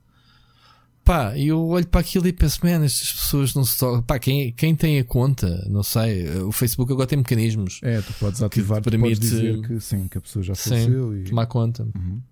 Fazer memorial, a manter. O que eu considero esta experiência de realidade virtual é o passo seguinte das memórias que tu guardas. Tu tens fotografias, porque tu não rasgas as fotografias de alguém que te morreu, certo? Uhum. Vídeos igual Digo, estamos a entrar num campo de interação. Isto requer, obviamente, previamente um consentimento, que se trabalhe estes materiais, porque as coisas não parecem feitas do 3D do nada, penso eu. Ou não sei que tu queres, vá eh, lá, a partir de fotografias, eh, modelos 3D e que depois a, as animações sejam random, né? são treinadas para responder aos teus inputs. É, é, bizarro porque é uma miúda. Se calhar o exemplo se fosse um adulto seria diferente, mas é uma forma de se calhar de fazeres a tua as tuas recordares as tuas memórias. Um, porque ao fim e ao cabo, tu numa fotografia não estás a receber feedback do outro lado, estás a olhar, estás a contemplar uma memória, estás tu a pensar para ti. Aqui tu estás a reagir perante aquilo que, que o outro lado do boneco te reage contigo e tu estás ali a manter uma espécie de um diálogo, não é? E isso é capaz de, de causar mais transtorno nas pessoas. Sabes que eu na semana passada, uh, na semana passada uh, estive com, uh, com, uma, com, a organização que vai haver um, um, um summit em Portugal do ARVR uhum. Summit, que é uma cena que, que nasceu no Canadá e, e tem tido muito sucesso e, e, sai, sai pela primeira vez de Vancouver para Lisboa é o primeiro ano, este ano, e teve cá a, a, a, a pessoa, agora não me recordo do nome, um, que organiza, pronto, a, a, dona, digamos assim, da marca da, do evento e da associação que Portugal tem um braço que tu conheces as pessoas, Sim, o Tiago Loureiro e o, e o Luís. O Luís Martins são os dois co-presidentes e, e eles vão organizar então o próximo evento. E eu tive a oportunidade de entrevistá-la e fiz esta pergunta. Se ela tinha visto esta experiência, o que é que ela achava? Ela disse-me que sim, epá, sim, mas que é tipo too much, como mãe, que a incomodou bastante uh, ver esta situação. Um, eu não sei, eu não sei, uh, lá está, uh, Ricardo, a gente colocar-se no, tu não sabes, mas espero que não venhas a saber o que é que é perder um filho, e já não, já não digo um pai e uma mãe, quanto mais, né? Eu felizmente ainda não tive nenhuma dessas experiências de primeiro grau, né? Assim que se diz, com ninguém da minha família, nem irmãos, mas pá, as pessoas, as pessoas que Epá. não consigo pôr na pele das pessoas, ponto, não é? Eu, eu, eu, perdi a minha avó que me criou e, e, e, como já disse aqui, sou ateu. E uma coisa que eu próprio cheguei a comentar com, com a Ana eh, e com o meu avô, o marido da minha avó, que também, ele também me criou e também é teu, e cheguei a comentar com ele uma coisa estranha que ele corroborou, que foi eu durante os 10 anos, os 5 anos que ela esteve sepultada, não é? Porque entretanto, como sabes, nos cemitérios municipais passado 5 anos. Virar as ossadas, sim, virar as ossadas, é assim que ela, Por acaso já foi, foi, foi, foi levantado, foi levantado as ossadas. levantar mas, isso, naqueles, levantar isso. Mas naquele período de 5 anos eu às vezes ia lá, ia lá pôr uma flor, ia lá sozinho, passava e ia lá aos olivais. E como ela tinha um banco de jardim ao pé, eu às vezes sentava-me e punha-me mentalmente a falar para a lápide, o que é uma coisa estranhíssima, uhum. porque, um, eu sou ateu, dois, o que estava ali são os restos biológicos da minha avó, portanto eram ossos.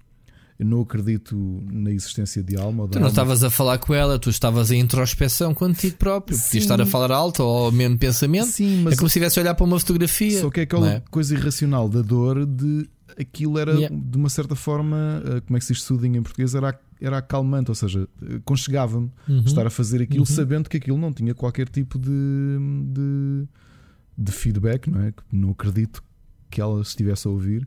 Um, portanto, as novas tecnologias, a realidade virtual e a realidade aumentada vão trazer um, se calhar um conforto diferente para quem o procura. Porque repara, tu achas isto um bocado creepy, teres um bot a aprender contigo durante anos para depois, se a tua família sentir a tua falta, substituir-te. Mas claro, há pessoas que não vão achar isso tão estranho assim. Isso vai dividir sempre opiniões. Eh, há, há, opiniões eh, vanguardas e há conservadoras. E sempre existiu para tudo. Aqui é uma é questão muito individual. Esta questão da realidade virtual, é. eu não sei. Porque, por exemplo, nos artigos que saíram, ninguém fala da reação do. Porque o programa está online, mas está em coreano. Eu não sei qual é a reação da pessoa. É pá, tu vês, o, tu vês a reação da pessoa pela cara dela e da, da, da forma desesperada como ela tenta tocar na miúda como se a miúda, percebes? Se estivesse ali. Ah, ainda por cima, ela tinha umas luvas de sensações ápticas, que é, que é tipo. Como se não bastasse estás a ouvi-la e a ver, ainda podes tocar nela. estás a ver, né? Portanto, isto foi levado ao patamar extremo do que é atualmente a tecnologia, obviamente. Eu nem sei qual é a tecnologia, é, um, é o que? Isto é HTC. Uh, eh, estes. Não, pá, não sei, eu não conheço. Não consigo distinguir as marcas. Mas estamos a falar de óculos de topo, né? que agora. E a capacidade de transmitir para a gente também ver o que é que ela está a ver. Epá, é, é, é uma coisa muito estranha. A, a senhora está. Tu vê-la né, num, num pano verde, não é? Ela está dentro de, um, de, uma cena normal. Eh, se fores jogar jogos de, de realidade virtual pública, estás numa cena aberta. A cena é a miúda a aparecer-te, dizer mamã, mamãe, não sei o quê. Pá, não sei se é a voz da miúda Pá, não faço ideia. Não faço ideia se eles chegaram a esse nível, porque lá está, já não se percebe, não percebe. Agora, mas, mas é muito abre, bizarro. Abre... É, e, depois, e depois tens aqui outro fator que se calhar é o que nos é o que toca mais. É a exposição. Isto não é claro. propriamente uma empresa que vai à tua casa oferecer-te uma experiência, mas tu estás a ser transmitida a tua reação em direto para uma televisão. Ou seja, ainda tens as pessoas todas ou seja, estás a partilhar uma intimidade. Claro. Mas é? garantidamente é... vai haver nego... há negócio nisto. E vai haver negócio disto, porque a morte é um negócio muito lucrativo, não é? Fogo, então não é? E, e obviamente vai haver negócio para isto. Vão haver empresas a dedicar-se a criar experiências virtuais de contactar os entes queridos e animais, muito provavelmente conseguir reproduzir o teu animal contactar, é tipo Dr. Tatanka, que é o Dr. Shibanga. que é o Shibanga. Não, sério, tipo, falar... Imagina, se calhar o próximo passo destes bots que, são, que estão agora a aprender contigo são bots que te vão eh, modelando em vida, vão aprendendo as tuas, as tuas formas de falar e depois vais ter versões digitais tipo isto. Isto tem que entrar aqui, isto tem que entrar aqui uh, regras de ética muito rígidas, porque isto não pode ser assim. Isto não pode ser, eh, não pode ser, isto Epá, não pode ser ficção questões, científica. É, as questões tipo éticas Blade Runner, legais, provavelmente o que vai acontecer é como tu tens os. Uh, como é que é? Tu és dador, tu, uh, por default, por defeito, tu és dador de órgãos, a menos que declares que não és dador de órgãos, não é? Se bem me lembro, a lei é assim, não é? Espero que seja, porque ao fim e ao cabo eu não me importo se eu estou morto, não quero saber Pronto. dos mortos órgãos. Se puder salvar alguém, é pá, yeah. Provavelmente uh... o que vai acontecer se isto se começar a desenvolver é tu poderes em vida dizer, amigos, Uh, não, é, não permito, porque tu, neste momento tu reservas o direito. Mas estás a proibir quem? A tua família. É, sim, mas a questão é: tu tens, tens o teu direito de imagem. Que o teu direito de imagem prevê-se durante a tua vida. O que provavelmente vai acontecer após a tua morte é tu teres que deixar escrito ou teres de assinar um documento a dizer Mas isso assim, são conceitos. Após a minha morte, ninguém pode reproduzir versões digitais isso, minhas. Isto são conceitos novos que estão a surgir agora com o RPGD, essas coisas oh, todas. Não é só uh, isso. Repara noutra coisa. É? O negócio que há, por exemplo, dos concertos com versões holográficas dos artistas que morreram. Que ainda é uma coisa muito explorada, ou que acho, que é explorada por um Michael Jackson, por um George Michael ou por uns Queen, com o Freddie Mercury, porque são coisas mundiais. Mas quando a tecnologia for mais frequente, o que é que te impede de ir ver concertos ou de haver malta a lucrar com concertos Vais ver um concerto um holograma. Eu, eu prefiro isso do que uh, convidados a, a tentarem cantar pelo Freddie Mercury. A, a questão exemplo. é: e, e porquê é que um artista não há de deixar escrito? Tu há bocado disseste, qual é que foi o caso que tu disseste de quando a pessoa morrer ninguém pode continuar? Que foi quem? Ah, foi o Zemeckis que tinha dito ninguém pode continuar o, o Back to the Future. O, legalmente, já falámos nisto aqui, o George Martin deixou um documento que não é Sim. permitido que ninguém continue a escrever a história para além dele. O que tu vais ter no futuro, se calhar, são artistas que dizem assim: amigos, família, lamento imenso, se eu morrer, ninguém pode fazer reproduções minhas em digital. Epá, porque Vamos lá ver. Tem de haver. Mas os espetáculos holográficos são. Sim, é, é muito creepy, mas é um medium como outro qualquer. Mas o porquê é que é a mesma coisa que metes um vídeo a correr e estás a ver um espetáculo em que estás a, a ver um vídeo. Nem, não é? porque isso pode permitir 2D. depois os deepfakes, que é, olha, é o Freddie Mercury, mas em filmes porno. O deepfake então, é diferente. Ele já é domínio público. O Freddie Mercury, olha, o Fernando Pessoa. O Fernando Pessoa morreu em, em 39, não foi? Sim, vou-te vou mandar uma, vou-te mandar uma, uma chega. Aqui há uns anos atrás, aqui há uns anos atrás, o o Planet of the Apes, o Caesar, que é o, o como é que se chama o ator? Um, o ator que faz o, os jogos da Ninja Theory e que fez o Gollum. Uh, o, um, ai caraças. Um... Pronto, ele não pôde concorrer uh, foi ao makeover. Andy Serkis. O Andy Serkis não pôde ganhar porque era considerado que, que aquilo era gerado por computador e não era maquilhagem. Não sei se lembras dessa polémica. Lembro, lembro. O Caesar, o macaco, era pá, estava perfeito, uma cena brutal. E estás a ver, já entrou naquele campo ético que é, é pá, fogo, não vale agora estar aqui o computador a competir com a arte de fazer maquilhagem à mão. A questão é essa. É a questão agora desta nova geração de filmes que se colocou até com o Star Wars da Leia, que é não não podem reproduzir a Leia em 3D, porque conseguia-se perfeitamente fazer o filme o terceiro com ela, com o que estava planeado através do computador nestas técnicas que têm surgido Tinhas agora. Isso antes, com o Great Moff Tarkin, que já tinha sido reproduzido no Rogue One. Ah, sim, mas são para aparições breves, para, para, preencher buracos né, narrativos.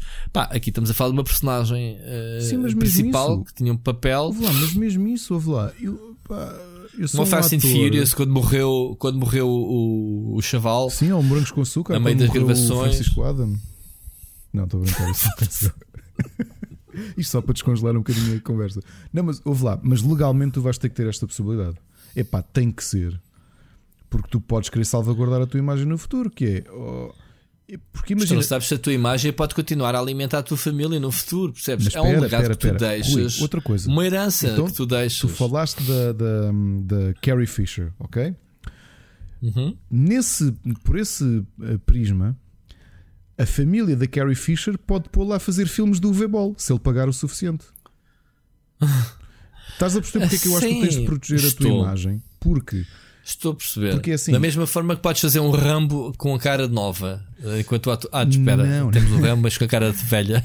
A questão é que tu depois, quando fores ao IMDB, a Carrie Fisher já morreu, mas tu podes abrir um precedente em que de repente é. ela já morreu e, e tá... depois em 2028 fez um filme do V-Ball. E a questão é tu, tu podes querer salvaguardar a, salvaguardar a tua memória futura. Que é, por exemplo, se tu fores certo. um escritor que daqui a um certo, tempo vai ter... pode haver alguém que decida por ti se os filmes são bons ou não para tu Exatamente. Já que tu cá não estás para decidir. Por exemplo, o Nicolas Cage não vais ter esse problema. Como o gajo aceita todos os papéis para todos os filmes atuais, ele faz 4 ou 5 tá filmes aflito, por ano. Ele está aflito de dinheiro, não sei. Pois está. Né? Sim, teve, não sei se ainda está, mas esteve sim. Um, uh, eh, coitado, nem sequer teve culpa, ao que parece, mas pronto. Um, e então, ele quando morrer, o pessoal continuava a fazer filmes como se, pá, porque o gajo já se deixava fazer tudo quando era viva, quando era morto, continuam a fazer filme. Para, tu tens a inteligência, aliás, a, a, o machine learning está a crescer tanto que no outro dia estavam, por exemplo, a, a fazer testes com bots de escrita.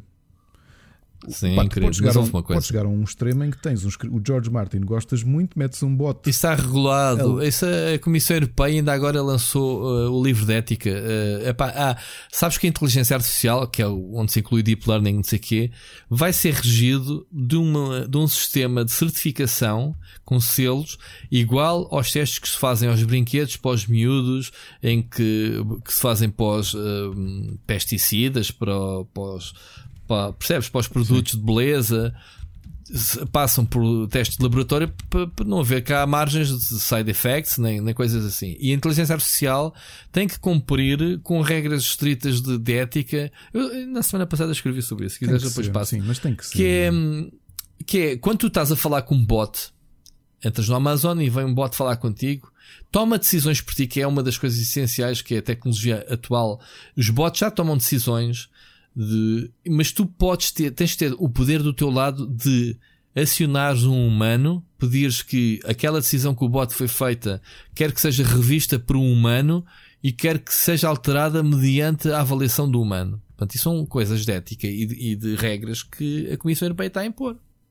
E isso já está, já está completamente. Percebes? Que é exatamente para cumprir um bocadinho com a. Com isto, porque todos têm interesse que, que o Deep Learning e que a inteligência artificial exploda, porque vai haver muita coisa boa que eles nos vão ajudar, que as máquinas, neste caso, vão ajudar, claro. mas tem que haver limites para tudo. Claro que sim.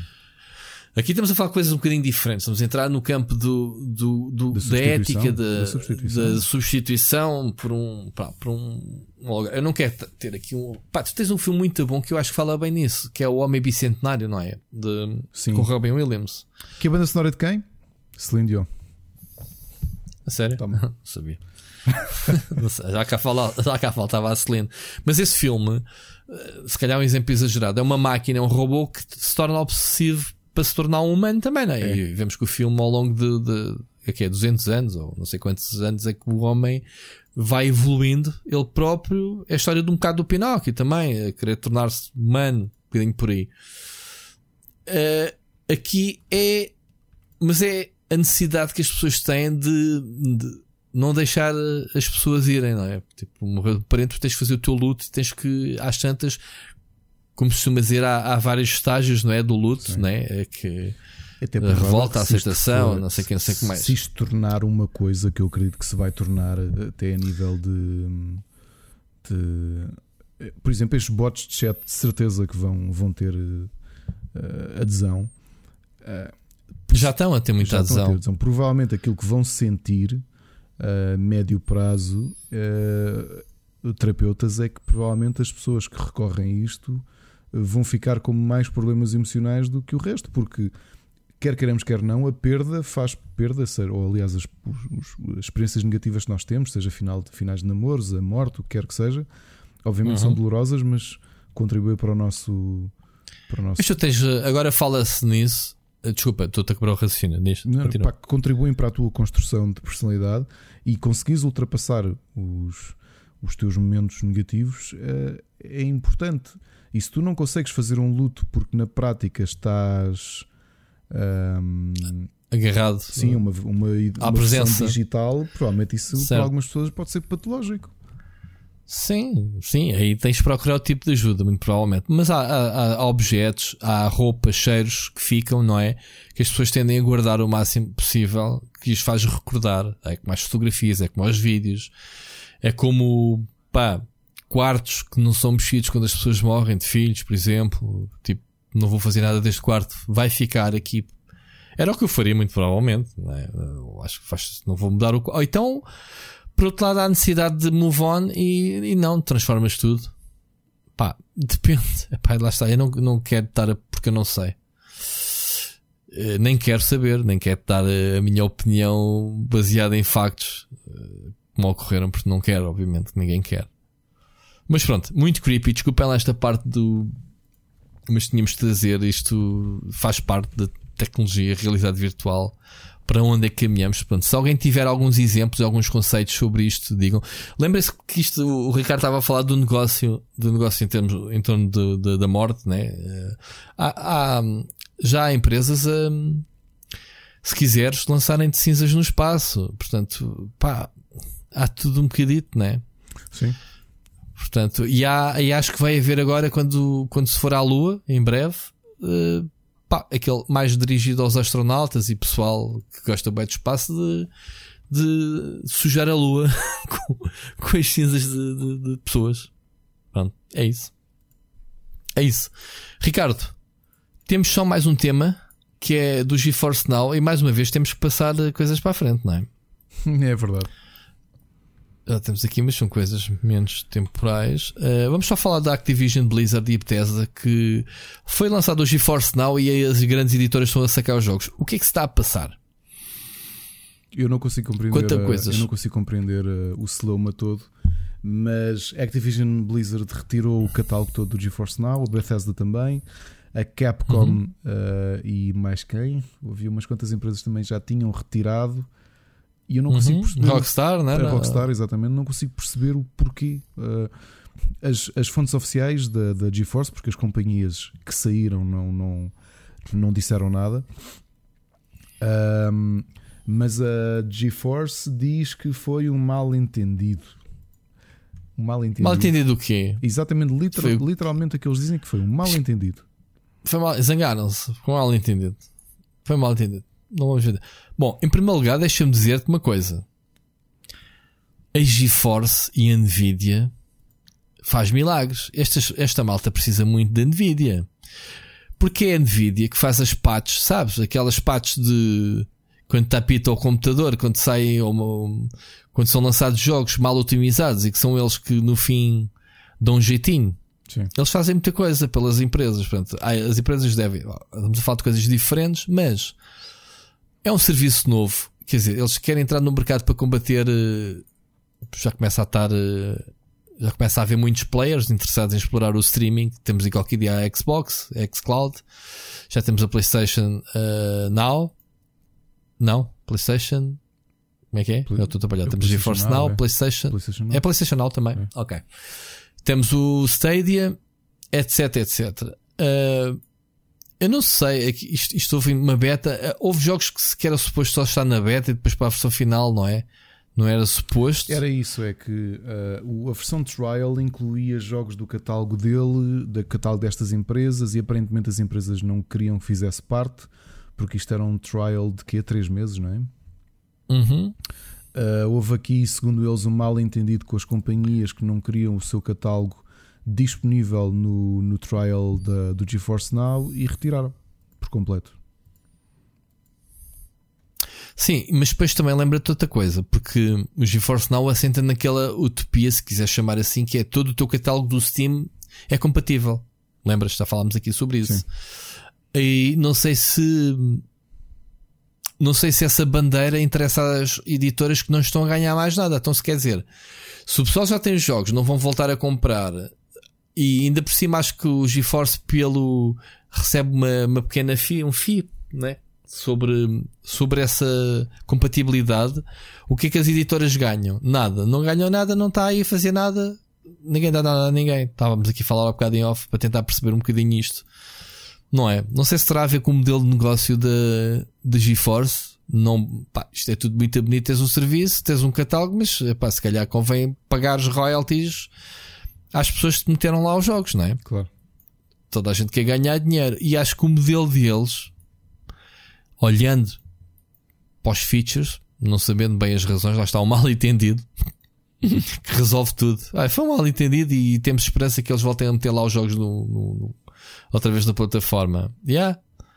Mas atenção que eu disse Steam, mas Uplay, Epic Store uh, e até esta semana diz aqui a Battle.net também eram compatíveis com o serviço. Ou seja, basicamente ninguém estava a ganhar dinheiro.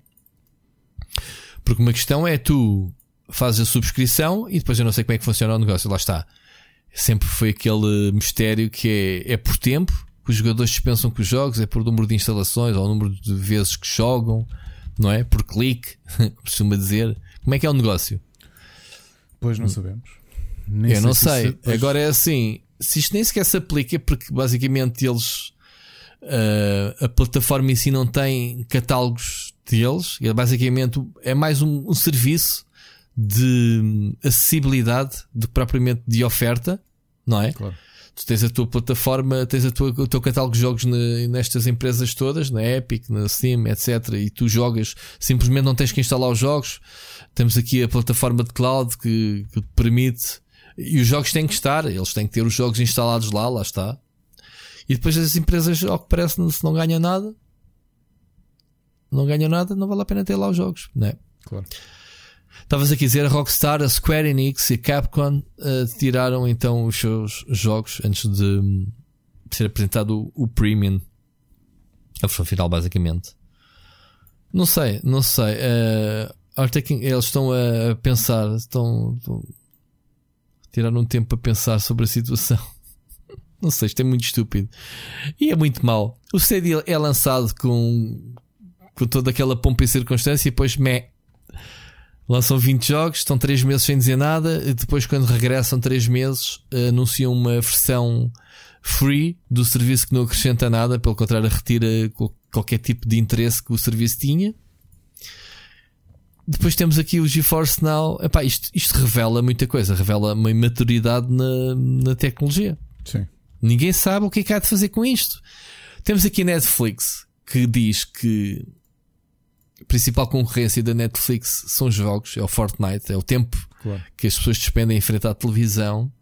Mas o que é certo é que a Netflix continua a somar e a seguir e depois por arrasto traz uma Amazon Prime, HBO atrás e, e a Disney, porque as pessoas uh, estão abertas a ter, e tu hoje pagas um, amanhã pagas dois, o Ricardo paga três ou quatro serviços. Eu comecei aqui o início dos podcasts a dizer que tinha Netflix, não era? E já tenho dois ou três serviços também, lá está a gente influencia-se uns aos outros. Provavelmente o pessoal vai amanhã ou depois fazer uh, um trialzito aqui ali gosto e vai ficando, porque vão sendo anunciadas coisas novas. E isto está a funcionar nas séries e televisões. E nos jogos, andamos há 10 anos. Ok, vamos, vamos olhar para a PlayStation com o Gaikai e para o On Live, lembras-te? Era uma utopia uhum. e, e foi pelos vistos. Mas tinha o potencial e estava lá. E agora já se diz: opá, isto que vai ser bom é com o 5G, porque latência zero e isso é que vai ser mesmo brutal. Ok, vamos esperar para ver. Não vai ser já, nos próximos dois ou três anos até banalizar a tecnologia. O que é certo é que já chegamos ao ponto em que a tecnologia está madura, o que não está madura é um modelo de negócio. É isso, é que as pessoas não sabem bem como, como, como reagir com isto, como, qual é a postura que devem ter, qual é que, a abordagem que devem ter com o consumidor. Mas, mas porquê é que não se olha para a Netflix? Mesmo. Ou seja, a Netflix tem produção interna aí, não há discussão. Estão cá os, os filmes e séries, produção interna, ponto. Mas eles têm muita coisa externa. Opa, a Netflix licencia as coisas por tempo não infinito. E vimos que a Disney tirou de lá os filmes e volta e meia recebemos mails da Netflix a dizer aproveitem para ver este filme ou esta série que vai sair em breve. Uhum, e, ah, e tu se não viste vais ver. Epá, e estes jogos era a mesma coisa. Licenciavam, durante X tempo pagavam. Ok? Pagavam à editora. Queremos que o vosso jogo esteja no serviço por um ano. Chega ao fim do ano, se as coisas correrem bem, podem prolongar. Se não prolongam, é para retiram. Avisam as pessoas com antecedência a dizer vai ser o, o jogo do serviço, que é para as pessoas não dizerem, ah, subscrevi e já me estão a tirar jogos do catálogo, porque as pessoas ainda estão com aquela é, tu, possessão, não é? é tu, o jogo é teu e mais nada. Reparam, eu vi, eu costumo seguir alguns mídia por causa da televisão e, e tu tens, por exemplo, o TV Tropes e outros que habitualmente até costumam ter uma lista de olha, isto são os o, as séries e filmes que vão sair do Netflix este mês e os que vão entrar. Porque então yeah. na América aquilo é um é um rodopio. Epá, de... A Netflix, já lá vamos, está tá horrível nessa. A Netflix está a mandar bombas assim, tipo, amanhã sai esta série. Ah! Desculpa, o Better Call Saul sai já amanhã. Oh, oh Rui, enquanto falávamos, eu sei que não estamos nas sugestões, mas estava, por acaso caiu-me aqui no mural o, trailer revelado hoje da trilogia de Transformers, os filmes de animação do Netflix. Tipo, olha, sai este ano. Para breve. Pronto, mas a Netflix está com uma máquina, está um monstro de. Epá, tipo, Esteja lá quieta, deixa lá a gente. Deixa lá a gente curtir o que, o, o que é novo. Porque as coisas passam-se tão rápidas é, neste momento é que pá, sei lá. Sei lá. Esta semana a gente falou aqui uh, duas séries que saem quase no mesmo dia que é o Better Call Saul e o. E o. Como é que se chama? O de ficção científica? O, o, o Altered Carbon. Altered Carbon. Epá, não dá.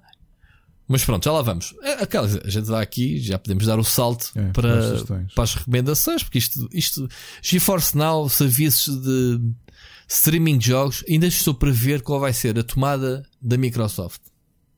Porque ainda não se sabe. Qualidade e serviço. E depois então ficamos a saber se realmente é mais uma geração que vai para a prateleira ou não em termos de streaming de jogos. Não é? Ricardão. Sim. Vamos embora. Sugestões, meu amigo. Conta-me coisas. Olha, esta semana tenho muita coisa. Posso começar pelos board games, porque só tenho uma e tinha ficado a semana passada e esqueci-me. Uh, para quem se lembra da grande série de animação Wacky Races da Hanna-Barbera. Motley! Uh, a né? Cool Mini or Not fez um board game simples, muito familiar, com miniaturas e é um jogo muito agir, muito rápido de jogar. Em que tem todos, tem todos os personagens, é até 5 jogadores e 5 ou 6 até 6 jogadores e o tabuleiro joga com o Dick Dastardly e o Motley. Jogo muito é, giro. jogar com o Motley, caraças. Não dá, não dá. Isso é o tabuleiro que controla. Muito giro, muito divertido. É um party game de corrida uh, muito bem pensado. Portanto, se tiverem a oportunidade de, de no Amazon conseguir vê-lo, porque cá em Portugal não há ninguém a vendê-lo, uhum. uh, procurem porque é um jogo divertido para jogar com a, com a família. Uh, vou já passar para música. Não tenho nenhum álbum para sugerir, mas Uh, foi uma surpresa. O, eu achava que o Rock in Rio tinha um catálogo fraquinho. Para os meus gostos, tem um catálogo fraquinho porque é muito pop. E de repente. Este ano ou todos os anos? Todos os anos. E de repente. Hum. Eu estava a pensar em ir dia 27 de junho lá para ver no palco secundário Ney Mato Grosso, que é um artista de quem eu gosto bastante. E não é que nesse dia eles anunciam uma banda que nunca veio a Portugal e outra banda que eu nunca vi. E qualquer uma das duas eu queria ver muito. Estamos a falar do Zaha, vem pela primeira vez em Portugal em 30 e poucos anos de carreira. E o João. E os Duran Duran, que vão ser Duran os cabeças ah, de cartaz. Eu ia dizer do Am. Desculpa lá, Jorge Agora, problema que eu percebi com o dia 27 de junho. Exato, exato, exato. Era o que eu te ia dizer. Vais-me contar que é para esta malta, pessoal. Ouçam bem o plano do Ricardo que outro dia disse assim: Man, isso vai dar merda, como diz o outro. Isso vai dar merda. É todas as coisas que eu percebi. Conta lá o plano. Como vocês sabem, trabalho com a E2Tech e, e, e, estou a desenvolver algumas coisas para o Mosh XL Esports, que vai decorrer no Altice Arena dias 27 e 28 de junho. Foi anunciado há poucos dias. Ok? Uhum. Quer dizer que eu durante o dia vou estar no Altice Arena. Outra uhum. coisa que eu já falei aqui. Vamos, vamos. Vamos estar. Outra coisa que já falei aqui, que foi uma das minhas sugestões num destes episódios da segunda temporada, é a estreia desse, desse grande ícone do metal, que é o King Diamond, que vem cá com os seus Merciful Fate à Sala TES do Altice Arena no dia 27 de junho. O meu plano, e eu agora vou partilhar convosco, e digam nos comentários se eu sou irrealista ou não. O Rui acha que sim. Eu acredito que vou conseguir fazer isto. Dia 27 de junho, para além de estar a trabalhar no XL Esports, há quatro bandas barra artistas que eu nunca vi na minha vida e que quero mesmo muito ver. Que só que estão separados geograficamente entre o Altice Arena e, e o Rock Parque. Bela Vista. Então o que é que eu vou fazer? O meu plano é ir ver nem Mato Grosso por volta das 7, porque pelas minhas contas é essa a hora que eles vão. As portas do concerto Merciful Fate abrem às 7 também. Vão tocar duas bandas de abertura. A minha mulher e alguns amigos vão ver esse concerto. Eu vou esperar que eles me avisem quando acabar a última banda de abertura. Eu meto-me no Uber, vou até Altice Arena, vejo Merciful Fate. Vou ter um colega no Rock in Rio a avisar-me quando estiver quase a, começar a AHA, ou pelo menos eu quero ver a AHA, não quer dizer que preciso de ver tudo, mas quero vê-los. Vou apanhar o Uber para o Rock in Rio a seguir para ver AHA e Duran Duran. Portanto, vou fazer piscinas entre o Altice Arena. O...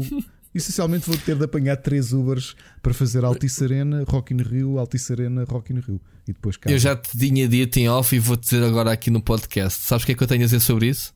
Diz-me. Ahá. Mas digam-me se é irrealista. Ahá. Eu, claro eu, que é, eu, rapaz. Eu vou fazer tu, isto. tu és doido, meu. Eu vou fazer Ninguém isto. faz isso. Eu, isso vai correr mal. Nós vamos falar aqui. Isto está de ser o episódio 20 e tal da temporada. Portanto, isto vai acontecer no Epa. sábado. Na segunda-feira, eu vou-vos dizer como é que isto correu. Epá, sinceramente, Ricardo, eu nem quero saber. O dinheiro é teu, vai, vai. Compra 10 bilhetes para, para espetáculos à mesma hora no Algarve e no Porto não, e em não. Lisboa. Repara, entre, saber... entre, entre o. Eu só não digo vou de carro porque é muito tempo que eu perco para estacionar. Ou seja, se eu simplesmente. Claro, isso então Uber... chamava-te burro. Já nem... Mesmo que, oh, lá, isso são uh, zonas altamente crowded. É, epá, é. Eu não sei como é que tu mesmo de Uber vais conseguir, conseguir. chegar ao Parque da Bela Vista, que é, não é muito longe do Parque das Nações, mas um, eu vou conseguir. É uma zona que tens que apanhar a segunda circular que nesses dias deve estar um caos. Meu. Eu vou conseguir. ok? Eu não estou a dizer já mal, eu espero que sim que tu consigas. E se eu conseguir, vou estar aqui no podcast e o início vai ser pessoal. Eu consegui. Lembrem-se do, do episódio Vi uma mu meia música de Nem Malte Grosso, meia. Depois ainda apanhei uma música do Encore, porque eles esperaram por mim, do Jahan. Exato. E, e pronto, vou, e os Merciful Fate, né? É, vou conseguir, é... eu vou conseguir. Duran Duran vou ver de certeza, porque é a última banda. Inteligente é a tua esposa, que vai só a um e vai estar lá a noite toda a curtir e acabou. Pronto, pronto. pronto. Mas eu vou conseguir dizer-vos. E depois conta-te como é que foi. Pelo menos uma música de cada um deles eu vou conseguir ver. E vou gastar bastante dinheiro em Uber, só por curiosidade. Mas isso é. E vais gastar boa de dinheiro em Uber, vais gastar boa de dinheiro em bilhetes, a não, a não ser que consigas. Uh, consigas alguns convites, mas uh, e não vais desfrutar de nenhum deles a 100%. Vou, vou, vou, vou. vou ouvir pelo menos uma música. É só para picares da tua caderneta não, não, de coleção. Tipo, já fui ver esta banda, pá. Estou a gozar, mas por exemplo, uma coisa que facilita é que eu, eu em concertos eu não gosto de estar muito à frente. Por já porque sou muito paranoico e gosto de estar próximo das saídas. Uh, que é outra informação. Come on, mosh pit ou nada, não, Nunca fui um mosh pit, nem vou. Uh, mas agora digo-vos, para mim o Rock in Rio redimiu-se para os meus gostos porque é um dia fortíssimo. Uh, a Rai Duran Duran é pff, grande, grande cartaz. Já esgotou isso ou não? Não sei. Mas já compraste bilhete? Uh, não, eu depois digo que tem Malta, olha lá o plano já a falhar logo aqui de início. ah, tens. Ok, não há. Ouve lá, se, se conseguires arranjar bilhetes de borla porque alguém te dá, não há vergonha nenhuma de dizer, olha o caralho. Claro, mas já não agora estar a dizer. Okay. Por, ah, não tens que estar a dizer, mas podes dizer se compras ou se não. Não, não, não, quero, não vou comprar. Não, não vou, se Pronto. comprar, não vou cometer menos, a loucura menos mal, em 140 menos euros mal. De, para entrar no Rock in Rio e sair num dia. Então estás-me a dar razão. Estás-me a dar razão. Que eras maluco. Claro. Pronto, assim menos mal. Claro. Pronto, está-se. Bem, bem, são as minhas sugestões musicais. Posso já passar às séries só porque são curtinhas. Ahá. Ahá. Começámos finalmente Ahá. a ver o The Handmaid's Tale, que é uma daquelas séries que esteve no HBO e depois saiu.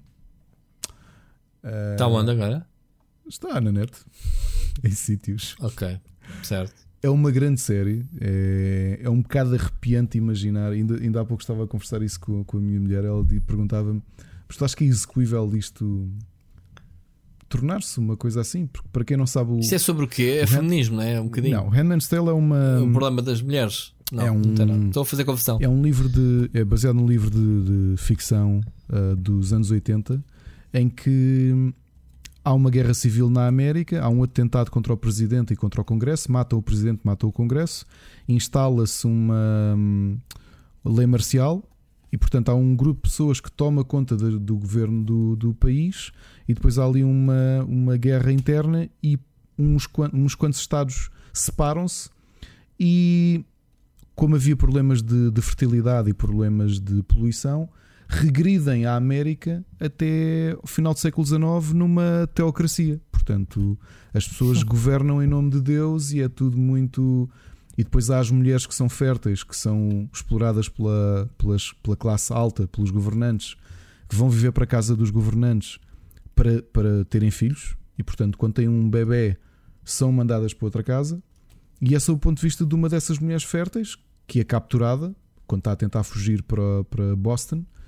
Para Boston, não, quando está a tentar fugir para o Canadá, é capturada e, como ela é fértil, e a fertilidade é uma coisa em vias de extinção, é usada para reprodução. E portanto é nós vermos é um país de repente a regredir até ao final do século XIX, uma coisa quase Amish, muito conservadora, uh, sem tecnologia praticamente, altamente estratificada, com, com escravatura na prática. E aquilo que eu dizia é que aquilo que me custa ver na série é que eu não acho assim tão pouco plausível. Porque pega um bocadinho naquilo que no Far Cry, no último Far Cry, o tema era um bocado este que era uhum. tu de repente tens uma zona da América que é tão fanática da religião pá, que se torna ali uma coisa muito perigosa, não é? E aqui a mesma coisa. Tu tens uma série de pessoas que conven... que olha, pessoal, agora governamos nós, quem estiver contra é assassinado e e depois criam um sistema estratificado de, de que as mulheres que, que, são férteis são usadas apenas para ter filhos e não têm direitos. As mulheres não podem ter nada. Ou seja, regredir os direitos das mulheres àquilo que existia no final do século passado. Os maridos mandam, são propriedade de, de, dos maridos, neste caso as handmaids, que são as férteis, são propriedade dos governantes. Tanto que há um pormenor muito curioso. Por exemplo, a personagem principal chama-se, que é interpretado pela Elizabeth Moss, chama-se Off Fred, porque nem nome podem ter. O que elas têm é Off Fred. Ela é do Fred. Isso passa a ser o nome dela. E quando ela mudar de casa, passa a ser do Off John ou do Off Rui. Estás a perceber? Epá, então é um bocado assustador porque aquilo não há nada sobrenatural, não há nenhuma pandemia, não há zombies. É a humanidade a, a perder aquilo que tem de, de humano. Estás a perceber? E portanto, não me choca, não me choca, não é isto que eu queria dizer. Aquilo que estávamos a discutir é se é possível regredir a uma, a uma ditadura destas. É. Eles próprios dizem na série, como dizem no livro, que é tudo é uma questão de tempo. Aquilo não foi de um dia para o outro, foi aos poucos.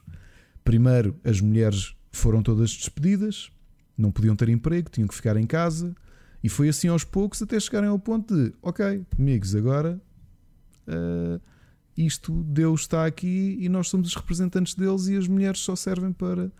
Uh, não podem falar em público, não podem uma série de coisas, estás a perceber? E portanto, é assustador. Já, já tinha ouvido falar na série, mais o nome. Uh, vale muito a pena, mas eu acho muito atenção. pesado por causa disto. Porque... Já fechou a série? Não, ainda está ainda tá a dar. Eu, eu acho que ela é muito pesada por isto, é porque é. Hum, pá, quando tu vês uma distopia com zombies ou com uma coisa qualquer, tu ficas, ok, yeah.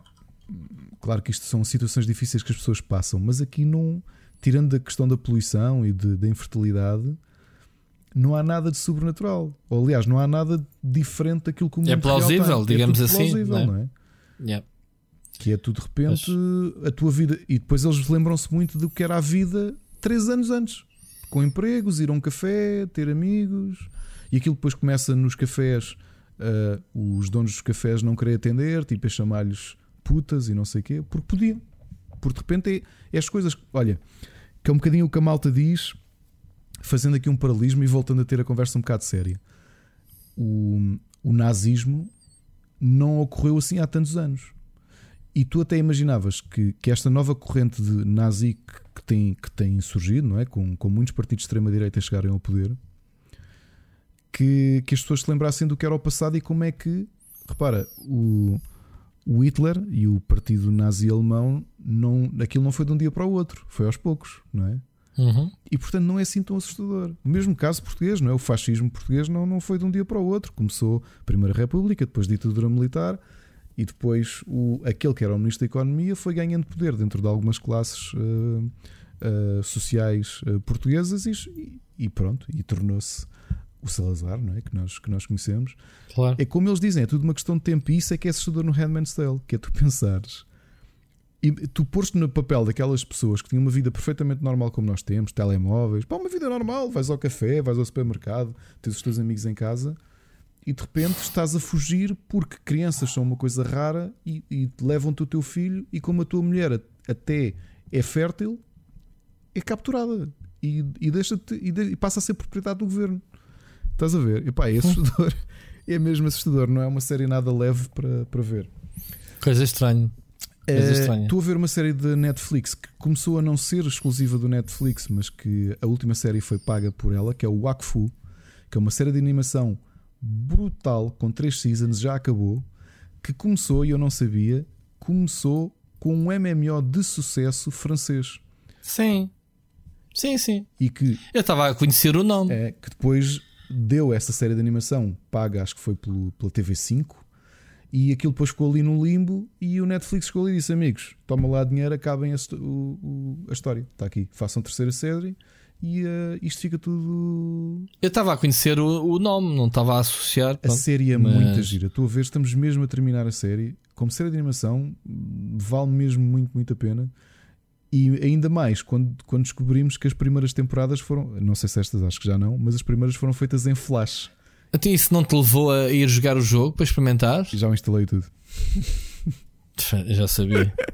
e que tal? Já instal... É uh, isométrico, não é? é? ainda, não, ainda não entrei. Instalei, não sei o que, fiz a conta, mas ainda não entrei. Fica para depois. Se calhar para depois do podcast ou depois do LOL ou qualquer coisa. Temos, temos que ir lá os dois experimentar isso. Rui, tu, sugestões. Tens aí sugestões de jogos? É, é? temos que experimentar. Não, podemos falar já que estamos nas séries, ainda não falaste nos jogos. Uh, eu não tenho muita coisa que esta semana foi muito pequena para mim. Uh, Tinha-vos dito a semana passada que tinha começado a ver o, o Narcos México, não era? Tu sempre pegaste nessa? Peraí, peraí, não. Peraí, Vou a meio. É, é, tão boa. Estes maricones, né? Os penderros. Tu... É, é, como eu disse, é, é muito boa. Uh, Lembras-te de, de falarmos na semana passada que do do o tipo que escava aos buracos, como é que se chama? O, ela. Ah, não, o uh, Pablo Escobar. Não, isso era da primeira. O que... Estou a falar o, o gajo dos, dos, túneis. Ah, o El Chapo, sim, ele aparece muito novo. El Chapo. Ele aparece no vídeo, estás a ver? Mas já com ideias de cavar já um buraco e o túnel e o caralho. Pronto, é, é, é fixe ver por onde é que a série poderá, poderá seguir. Pronto, a série está tá dentro daquilo que é habitual, está Está fixe, tem reviravoltas. Tu, tu tens que ir investigar o que é que é verdade ou mentira, porque eles misturam as duas coisas. Personagens verdadeiras. Todas as personagens, pelo que eu me apercebi, eh, são verdadeiras. Porque há fotografias de, de, de comparações. Se vocês procurarem no YouTube as personagens, polícias, os bandidos, há, há, há, há contrapartes deles. Agora, o exagero ou não de não é? do papel deles, há ali algum romance, né? um bocado romantizado que é para, para ser fixe de gente ver, senão. Mas é do caraças, é do caraças. E é assustador o poder que têm uh, estes cartéis e estes senhores de, de que eles podem fazer só porque sim. Depois que é para tu não dizeres que só tu é que és influenciado, eu lá resolvi então ver o Sex Education, ok? E é basicamente tem sido a minha descoberta. Eh, tipo, ah, vou ver isto rapidamente. São dois seasons antes, antes desta semana cair então o. cair então o Better Call Saul e o Altered Carbon.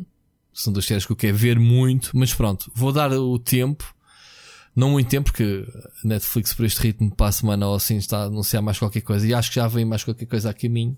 Eles já a mandar teasing de outras seasons que o pessoal já anda a dizer que é que é outra série muito conhecida que só tem uma season até agora. Pronto, agora não me recordo, não vem para aqui.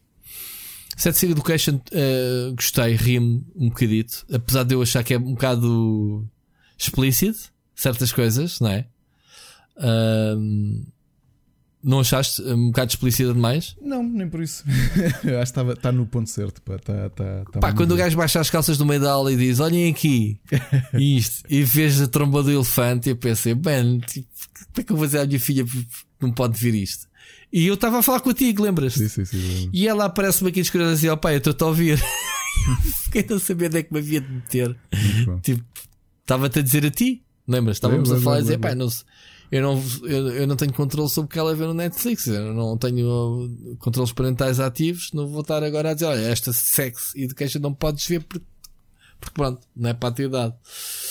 Enfim, bom. Entretanto, como se não bastasse, na Amazon estreou ontem, antes de ontem, esta semana, pronto, este fim de semana, uma nova série chamada Hunters. Yeah, eu vi o Não sei se já ouviste falar. Vi, vi no, está lá no, no topo do Amazon. É com o El Pacino e com aquele chaval que faz do Pierce Jackson, não é assim que se diz? O, aquele do que é um semideus, ou, que é o puto. É assim como é que se chama o puto? Não eu escrevi aqui dele. Pierce Jackson, acho que é assim que se diz, e mais os deuses do Olimpo, é, lá, não sei o que, não, não interessa. Sim, sim, sim, Pronto. Um, o que é que é o Hunters? E achei piada, estás-me a falar um bocado do nazismo, que é exatamente isto. São, na América, nos anos 70, ah, Estamos a falar de. A malta que caçava uh, nazis fugidos. Caça, que caça nazis. Yeah. Portanto, uh, eu não sei se isto é verdade ou não, se, se, se acontece tive, ou se é ficção. Tu tiveste muitos nazis a fugir, especialmente para a América do Sul. E, e, e, houve alguns que se descobriu que fugiram para os Estados Unidos, e outros, mas Sim. a maior parte para fora da Europa. E que criaram segundas vidas e fingiram sim. que não. Não se passava, não se passava nada. nada. Sim, e, sim e é o que esta série se centra. Mas é uma série de humor negro, portanto, não é. Uh, tem ali muito de, de shaft. Um, um, anos 70, ali um ritmo de shaft mesmo, tipo Black Power uhum. e não uhum. sei o quê. Uh, muito típico na forma como eles apresentam os personagens, uh, tipo, tipo trailer de filme. Uh, os personagens do grupo, vá, que apresentam os membros do grupo, que tanto podem ser, que são todos judeus, atenção, isto é, os judeus, que, que, se estão a vingar dos nazis, né? E eles têm essas vidas uh, essas tais vidas uh, que não são que não são flor que se cheire, continuam a ser. Isto passa-se 30 anos depois da Segunda Guerra, portanto, estamos a falar de grupos compostos por velhos sim, sim. que são. Mas os, os Nazi Hunters existiram mesmo. Aliás, tu tens muitos. Ainda há pouco tempo descobriram, pouco tempo, relativamente pouco tempo, descobriram um nazi, já muito, muito, muito velho, um, hum. um oficial. Já não lembro se foi no Brasil ou logo que foi. E foram Nazi Hunters ainda que e filhos Nazi Hunters que continuam a, a persegui-los. E é legítimo que eles andem a persegui-los? Ou seja, ainda têm que cumprir? Sim, sim, sim, sim, sim, sim. Ah, sim, sim. É, é, é. é. Uh... Mas espera lá, mas eles na série andam, matam-nos mesmo. ainda só vi dois episódios. Atenção, isto é uma série, malta. O primeiro episódio tem hora e meia. Ui. E cada episódio seguinte tem 60 minutos. Portanto, é uma série muito grande. Ok? Portanto, é uma série. Eu vi dois episódios hoje porque tive bastante tempo no avião, como é óbvio, no aeroporto. Dei, aqui um boost para vos trazer a opinião hoje, porque é uma série mesmo fresquinha. E isto, não era suposto eu estar a ver esta série, porque eu não tenho tempo. Quer dizer, deixei o Sex Education a meio, sabendo que hoje estreou o Better Call Saul que eu queria ver, mas eu tinha. Pá, El Pacino a fazer uma série é um luxo. Quer dizer, não brinques. Uh, e, e chamou-me a atenção um bocadinho a estética, aquela estética muito Sim. Parece o Tarantino, meu. Parece. Não é? É uma cena muito chave também, muito. Pronto. E é giro. É, não vos tenho uma opinião para dar, porque ainda só vi dois episódios, mas é isto. Eles, eles descobrem nazis, uh, está-se a formar um grupo, né? ou já se formou um grupo, neste caso, este chaval entra para o grupo porque lhe matam a avó, e a avó era uma das cabecilhas deste grupo de judeus uhum.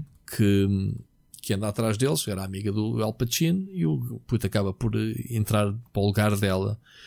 E eles, eh, cada um tem as suas habilidades. Um é o gajo das máscaras, o outro é um, é um, é um casal de velhotes. Pois muito Pronto, velhos, fizeram, velhos de 60 anos. Versão, claro que agora já faz menos sentido porque. Hum, epá, porque já morreram, não é? Nesta altura já morreram, mas isso é, nos mas anos 70 e 80 ainda fazia nos sentido. Anos 70, ter... sim porque eram os intervenientes, era pessoal que veio basicamente de, das bases de concentração, de, de Auschwitz e mais não sei quê. E estamos a falar dos oficiais que. Epá, a primeira cena da série, eu não vou contar, é mesmo. Marca logo o ponto que. Epá, como o nazi está lá e como de repente. Quando ele cheira vir à mesa, basicamente, o que é que ele faz? À família dele. Porque essencialmente as Nazi Hunters, acho que a maioria eram, eram um, judeus, e era um bocado esta ideia de vocês cometeram crimes horríveis e fugiram e não foram condenados por isso. Portanto, e eles mostram flashbacks nesta série de coisas, pá, sei lá, desde uma, de uma nazi que arrancava dentes às crianças, desde outra deles porem uma banda a tocar e quem desafinasse ia levando tiros na cabeça até só ficar um. Eles mostram aqui na série essas cenas horríveis que, pelos vistos, os nazis se, se divertiam yes, enquanto com eles. estava aqui a investigar. Uh, de, se calhar alguns que foram baseados, alguns Nazi Hunters ainda estão vivos. Por exemplo, este Serge Klarsfeld, uh, que terá agora, portanto, ele nasceu em 35, terá agora 90, uh, 80. Não. O Simon Washington. Serge Klarsfeld. Não estou a falar mesmo de figuras reais, epá, que ajudaram a ajudaram a encontrar alguns nazis conhecidos. Um, este era o único que eu me lembrava porque, porque vi um filme sobre ele, que era o Klaus Barbie, que era conhecido pelo, pelo talhante de Lyon, que era um, foi um tipo que matou e torturou muita gente. Um, Mas estás a falar do, do nazi? Não, estou a falar, sim, estou a falar de, de casos reais. De, okay. de Mas estes, estes Nazi Hunters são heróis, digamos assim, andam atrás dos nazis. Pois, é. não é isso, é isso. Não, que estou a dizer este. Eu estava a dar este caso do Sérgio Klarsfeld, que ainda está vivo, que é um Nazi Hunter que tem 84 anos e que ajudou a encontrar dos maiores eh, criminosos. Aliás, o último, estou aqui a ver, foi em 98. Ele conseguiu encontrar um líder do. Um, um dos líderes nazis na, na, na França. Portanto, que e, e é judeu? E o tipo é judeu. Pois. E portanto, Pá, já nos seus 70, já perto dos seus 70, ainda conseguiu apanhar, eh, apanhar nazis. Só que isto é Pá, malta que depois dedicou a vida toda a isto, não é? Claro, claro. E eles é um bocado assim. A série é curiosa. Uh, para a semana uh, terá uma opinião mais aprofundada. Portanto, pessoal que esteja à procura de séries novas, Hunters com o Al Pacino. Epá, uh... Não sabia sobre o que, é que era, porque a imagem parece-me assim uma coisa muito filmes dos anos 70, não é? Eu vi que o é trailer e o trailer explica. Vejam o trailer e percebem que é, não, é, não, é, não é um drama, é, é, um, é uma cena descontraída, é uma cena tipo pulp, é uma cena uh, humor negro, ok? Um, mete torturas e mete, mete cenas. E eles são um grupo um grupo, um grupo porque nunca tinha visto uma coisa assim, um grupo de velhos, meu, há banda velhos. Fazem-me confusão, tipo, andam lá, têm a sabedoria toda do lado deles e investiram em não digo tecnologia, mas em bases secretas cheias de, de, de, informações, onde é que podem dar este ou aquele nazi. E há uma lista, tipo um checklist uhum. de este já foi, este já aviámos este. Mas isso pode Pronto. ser ficcional, mas é baseado em, em caças reais que existiram. Caças reais, yeah. Yeah. Pronto. Mas preparem-se, malta. Primeiro episódio, hora e meia. Ok?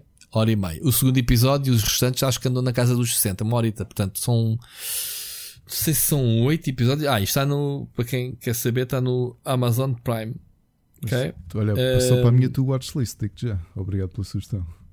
É. Epá, sabes que a gente acaba por. Eh, eu, eu sinto-me obrigado a ver coisas novas às vezes para trazermos, porque as, as pessoas têm de dar tanta importância às nossas sugestões, não é? é. Que hum, dizer, ah, eu vi o Sex Education, não acrescenta nada àquilo que tu já disseste, mas pronto. Hum, podemos dar uma, uma perspectiva diferente, mas trazer coisas novas acho, acho giro. Um, mais, isto foi só o que eu vi em termos de filmes. Agora, jogos não joguei muita coisa, joguei, acho que o mesmo tu, joguei mais um bocado do Konai. Uh, sinceramente, como é que é dizer do Konai? Irrita-me bastante porque ainda não, ainda não descobri o mapa e há sítios pá, que estou enrolado uh, e não consigo passar, ou uma coisa qualquer, volta atrás ao checkpoint e depois já não sei para o sítio onde queria ir. De VNs sem mapa não funcionam bem. Não sei se é essa a opinião. É muito difícil, uh, de, é, uh, dificulta um bocado e acho que perdes, torna-se. Eu não gosto de jogos que me perdem tempo, sim, desnecessariamente a perder tempo, eu não, eu não curto. Uma coisa é tu saberes que o mapa te enrolou ali, mas sabes que mais tarde vais porque descobres qualquer habilidade. Outra coisa é, não tem, ah, ainda não descobriste o mapa. E ok, já estou aqui a jogar há duas horas o jogo, já me fartei de avançar em zonas diferentes, o jogo não me deu um mapa ainda, porquê? Pronto, é isso que me está a chatear. Depois jogámos um jogo que brasileiro, eu sei que tu jogaste, foi, foste tu até que me falaste nele, um, que, nos, que nos enviaram códigos, que é o Adore, não é? Que é um.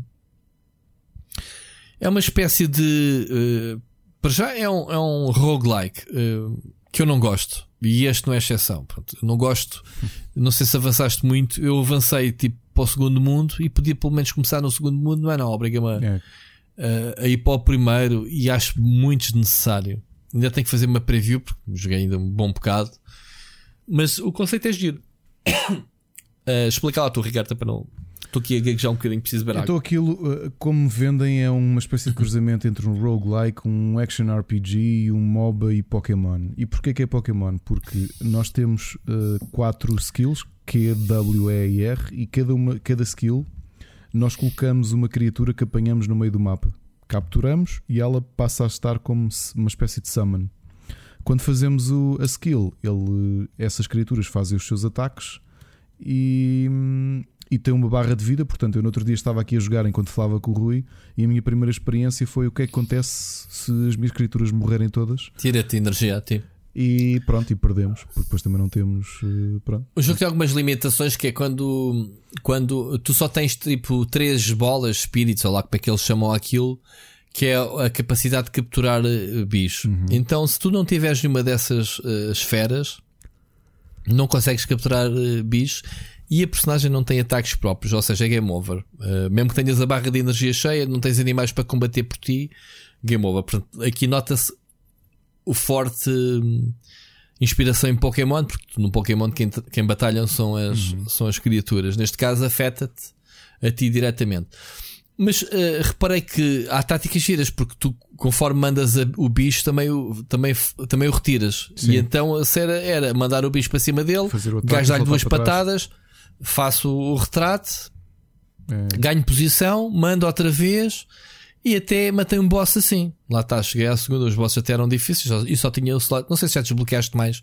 Eu ainda não consegui desbloquear mais do que um slot, nem sei como é que é, porque os mapas são pequenitos são compostos por, eh, sei lá, 4, 5 zonas, uma zona de vendedor e uma zona de boss. E é assim, sempre. E são gerados aleatoriamente cada nova partida.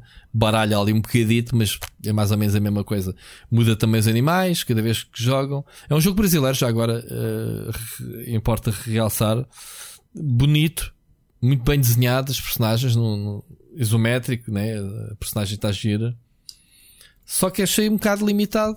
Também está em early access. E frustrante. Essa coisa pode mudar um bocadinho entretanto, não é? Tá. E reparei que eles têm muitas atualizações, portanto eles andam a mexer bastante, uhum. a recolher feedback e a, e a, e a, e a, e a, pronto, e modificar um bocadinho o jogo. Um, o conceito está giro, achei muito. Epá, não havia necessidade de. Eu, eu, costumo dizer que o pessoal que faz jogos roguelike tem uh, limitações em termos de recursos, obviamente, para construir uh, mapas maiores, uh, porque este jogo funcionava bem numa um Diablo, uh, estás a ver, open world, ias explorando, avançando, ias desbloqueando criaturas, colecionismo, pá, está cá tudo, está fixe. Mas não, é como é um grupo, uma produtora indie com recursos limitados, lá está Early Access, fazem-te uma cena roguelike que é. Já sei que aquilo tem vários hubs, né? Nota-se com o início, tem, tens três portais, só consegues ir a um, e depois cada portal tem quatro bolas, quatro, quatro mapas. Eu cheguei a um mapa de um dos portais, eu não sei se os três no Early Access são disponíveis ou não. O que é certo é que eu morri no segundo, meia hora de jogo, eu não sei quanto tempo é que tive, que foi para o lixo porque não ganhei, não fiquei com nada. Pá, pois um roguelike tem que te recompensar de alguma forma, né, Ricardo? Não é simplesmente volta para. é game over, claro, começa tens de novo. Tens de ter alguma progressão para sentir que o Um, um progresso. É que no jogo, não, nesta fase, pelo menos, não está nada. Claro. Que é voltas tudo a zero, voltas o progresso tudo a zero. E é, foi um game over típico. Portanto, isto não é um roguelike, é um jogo com uma barra de energia, morte permanente, game over, começa de novo. É, vamos ver e foi isso que eu não gostei. E eu, não gosto de roguelikes por causa disso. Claro. Não gosto de perder de Uma coisa é tu, é necessário morreres, voltares ao início, mas ficas com as habilidades ou ficas com itens essenciais e, e, e a partir daí vais evoluindo para poder chegar um bocadinho mais longe e depois a seguir, como já tens mais poderes, ainda chegas mais longe. E pronto, ainda, ainda dou de barato assim. Agora, este jogo nesta, nesta fase, pelo menos. Morreste, game over, começa de novo. E pronto, são roguelikes. Eu não consigo, não, não, não gosto de deitar uh, tempo para o lixo. E tivemos também a semana do Dreams, já que falámos, não sei se. Pois é, já trouxemos o Dreams na semana passada. Um, já saiu a análise, entretanto, no canal. Uh, acho que nem sequer dei nota, porque isto acho que não é um jogo, é um é um motor. É um tudo em um. É, é um, é um motor, é um estúdio de música, é estúdio de imagem, de vídeo, do que vocês quiserem fazer. E isto vai crescer dia para dia, mais conteúdos. É fixe para aquele pessoal que gosta de cenas como o Mario Maker e como o primeiro Little Big Planet, que tem conteúdos on demand, tipo quem está a navegar numa rede social, no YouTube, tem ali conteúdos para experimentar. Basicamente isso. E para mim está tudo. Eu, eu vou fazer uma versão. Tu tens bada jogos. Versão short, porque andei a jogar muitos, muitos jogos indie e não só. Primeira coisa é que acabei finalmente o spin-off do Phoenix Wright, o Daigi Ten Saiban, que já falámos aqui nele. Um, é o, foi o último jogo da série e foi aquele que trouxe o Shutakumi de volta ao desenvolvimento de jogos. É passado no final do século XIX em Londres com o Sherlock Holmes. Uh, para mim foi o jogo mais fraco da série toda. Uh, os casos foram engraçados, mas nada de tão surpreendente como o, o que vi com o Professor Layton no, no, crossover ou mesmo na série principal. Depois, o World of Horror, falei há bocadinho nele. É um jogo feito por um dentista uh, polaco no tempo livre. Está no Xbox Game Pass, o a preview. É um jogo um bit que é uma espécie de roguelike narrativo uh, de homenagem ao grande mangaka de terror uh, Junji Ito. Portanto, vejam, um dentista polaco faz um jogo de homenagem tanto ao Lovecraft como ao Junji Ito. É, as histórias Isso são é tudo desenhado por ele? Foi tudo desenhado por ele em, em Paint. Uh, um bit. Quem tem Game Pass já e foi desbloqueado há dois dias o jogo experimentem. São uma série de cenários em que nós mantemos a progressão toda, mesmo uh, que vamos morrer, muito provavelmente. Uh, temos uh, algumas variáveis para cumprir, ao estilo de, dos livros de, uma, do, de Aventuras Fantásticas. Só que o equipamento que vamos desbloqueando e as coisas que vamos aprendendo ficam connosco para os outros episódios. A única coisa é que os personagens que já conhecemos é como se fizessem reset. Eles não, não nos conhecem, estamos a começar, estamos a, a explorar as histórias de forma diferente. É um jogo interessante. Eu não queria este dentista. Fogo. É um jogo interessante em um bit, ok? Um RPG narrativo, um bit uh, feito por um. E é muito violento. Isto, é para jogar quantos teraflops é que tem um bit? ok, next, não sei. Não sei. Próximo, Survive the Blackout é um indie que saiu a semana passada. É uma espécie de This War of Mine. Num mundo em que houve um apagão uh, mundial e não se sabe porquê e é muito semelhante a, a jogos como o Sheltered. Eles, os próprios autores definem isto como uma espécie de homenagem ao Oregon Trail. E pronto, é um jogo bastante difícil. Morremos com muita frequência, temos muitas decisões difíceis também. Novamente, é um pouco a semelhança do Handman's Tale. Isto é um apocalipse, um pós-apocalipse que não há nada de sobrenatural. Sabemos que tudo falhou a nível eletrónico no mundo todo. Não se sabe. Isso já existe uma série, como é que se chamava? Uh, Jericho? Não. Jericho foi assim por si também. Houve uma explosão. Uma... Não, houve um blackout que foi os gajos que, que entrava o, o rapaz do Lost. Já não me lembro. Mas pronto, uh... é, é, isto. Para quem gosta yeah. de War of Mine e Oregon Trail, está aqui. Não sim, é sim. genial. A tradução para inglês é um bocado sofrível, mas uh, olhem para ele. Um jogo free que eu vou escrever foi lançado pela Playism, chama-se Cowboy Yakuza. E é isso mesmo que vocês estão a imaginar. Imaginem o, o Yakuza. Eh, mas... Temos cowboys. Não, mas em que os personagens são todos de, novamente, filmes de Black Exploitation dos anos 70. E, oh my god, está na moda. Isto, ok? Black Power. Outro jogo estranho que eu pensava que já tinha publicado a análise e afinal não publiquei, deixei só nos Google Docs. Um dos novos jogos da Idea Factory, que é o Azure Lane Crosswave, que eu não sabia que era uma série muito conhecida no Japão e na China e é um third person shooter em que controlamos raparigas, a maior parte delas em lingerie, e que hum. elas são ao Foi mesmo feita tempo. pela, pela Team Ninja, não? Não, ao mesmo tempo elas são. Um, é quase tão freak como coisas feitas pela Platinum ou Team Ninja. Essas raparigas são ao mesmo tempo navios de guerra. E as componentes que elas têm de pseudomecas são. ah, exemplo, já falaste semana passada, já, já nem sabes o que é que então, desculpa, Já, então quando dizes que as gajas têm componentes de navios de guerra, então, que até eu fiz aquela pedra do ganda canhão, Foi meu. verdade, epá, desculpem lá a repetição. Último então... jogo, e este deixou-me agarrado o fim de semana todo. E eu tinha-o aqui instalado há imenso tempo. Não é uma novidade, mas eu só o joguei agora. Slime Rancher. É old. Quero yeah. acabar este jogo, estou a gostar imenso de jogar.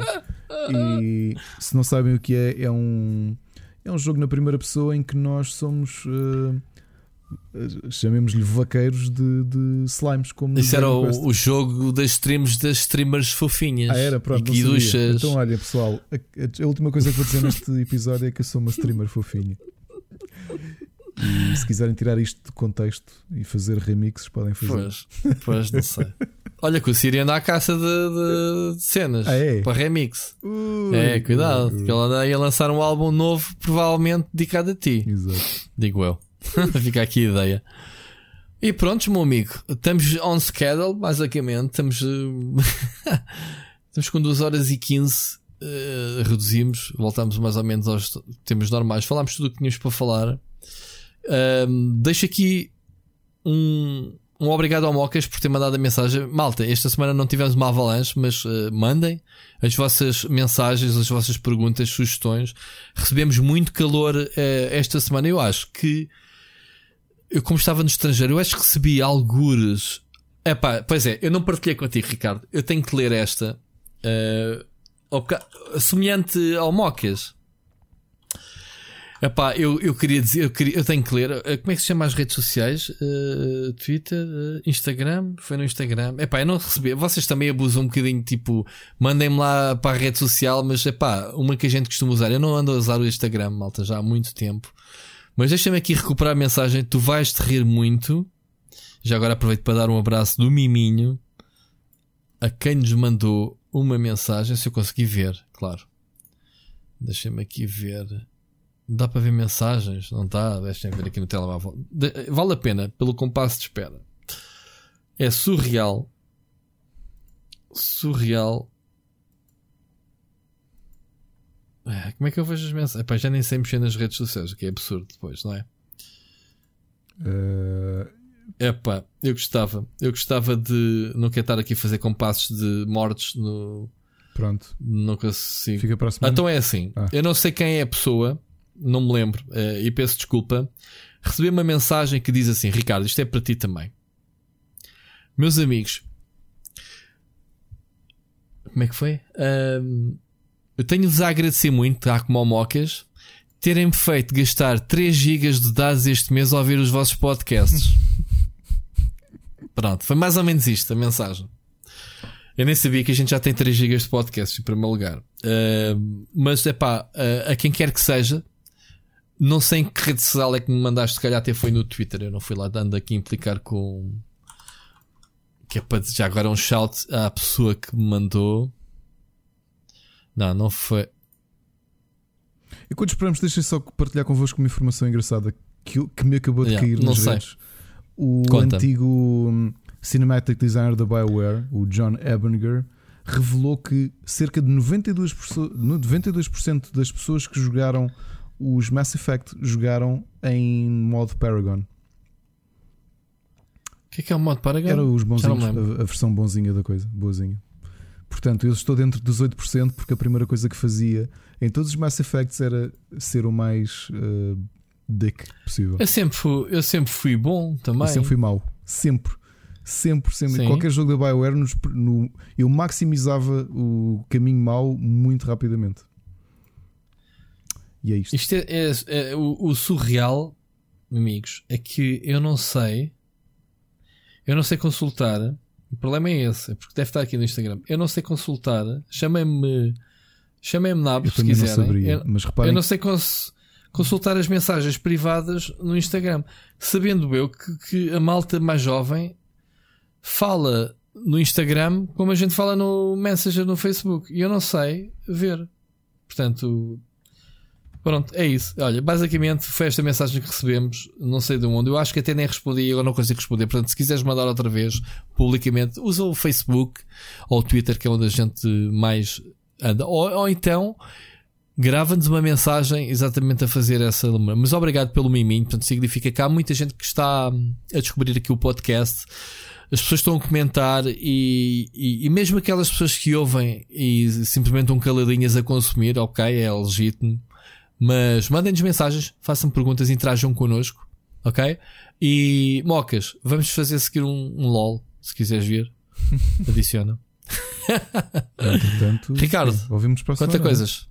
Ouvimos para a semana? Então vai. Um grande abraço, um malta. Até para a semana.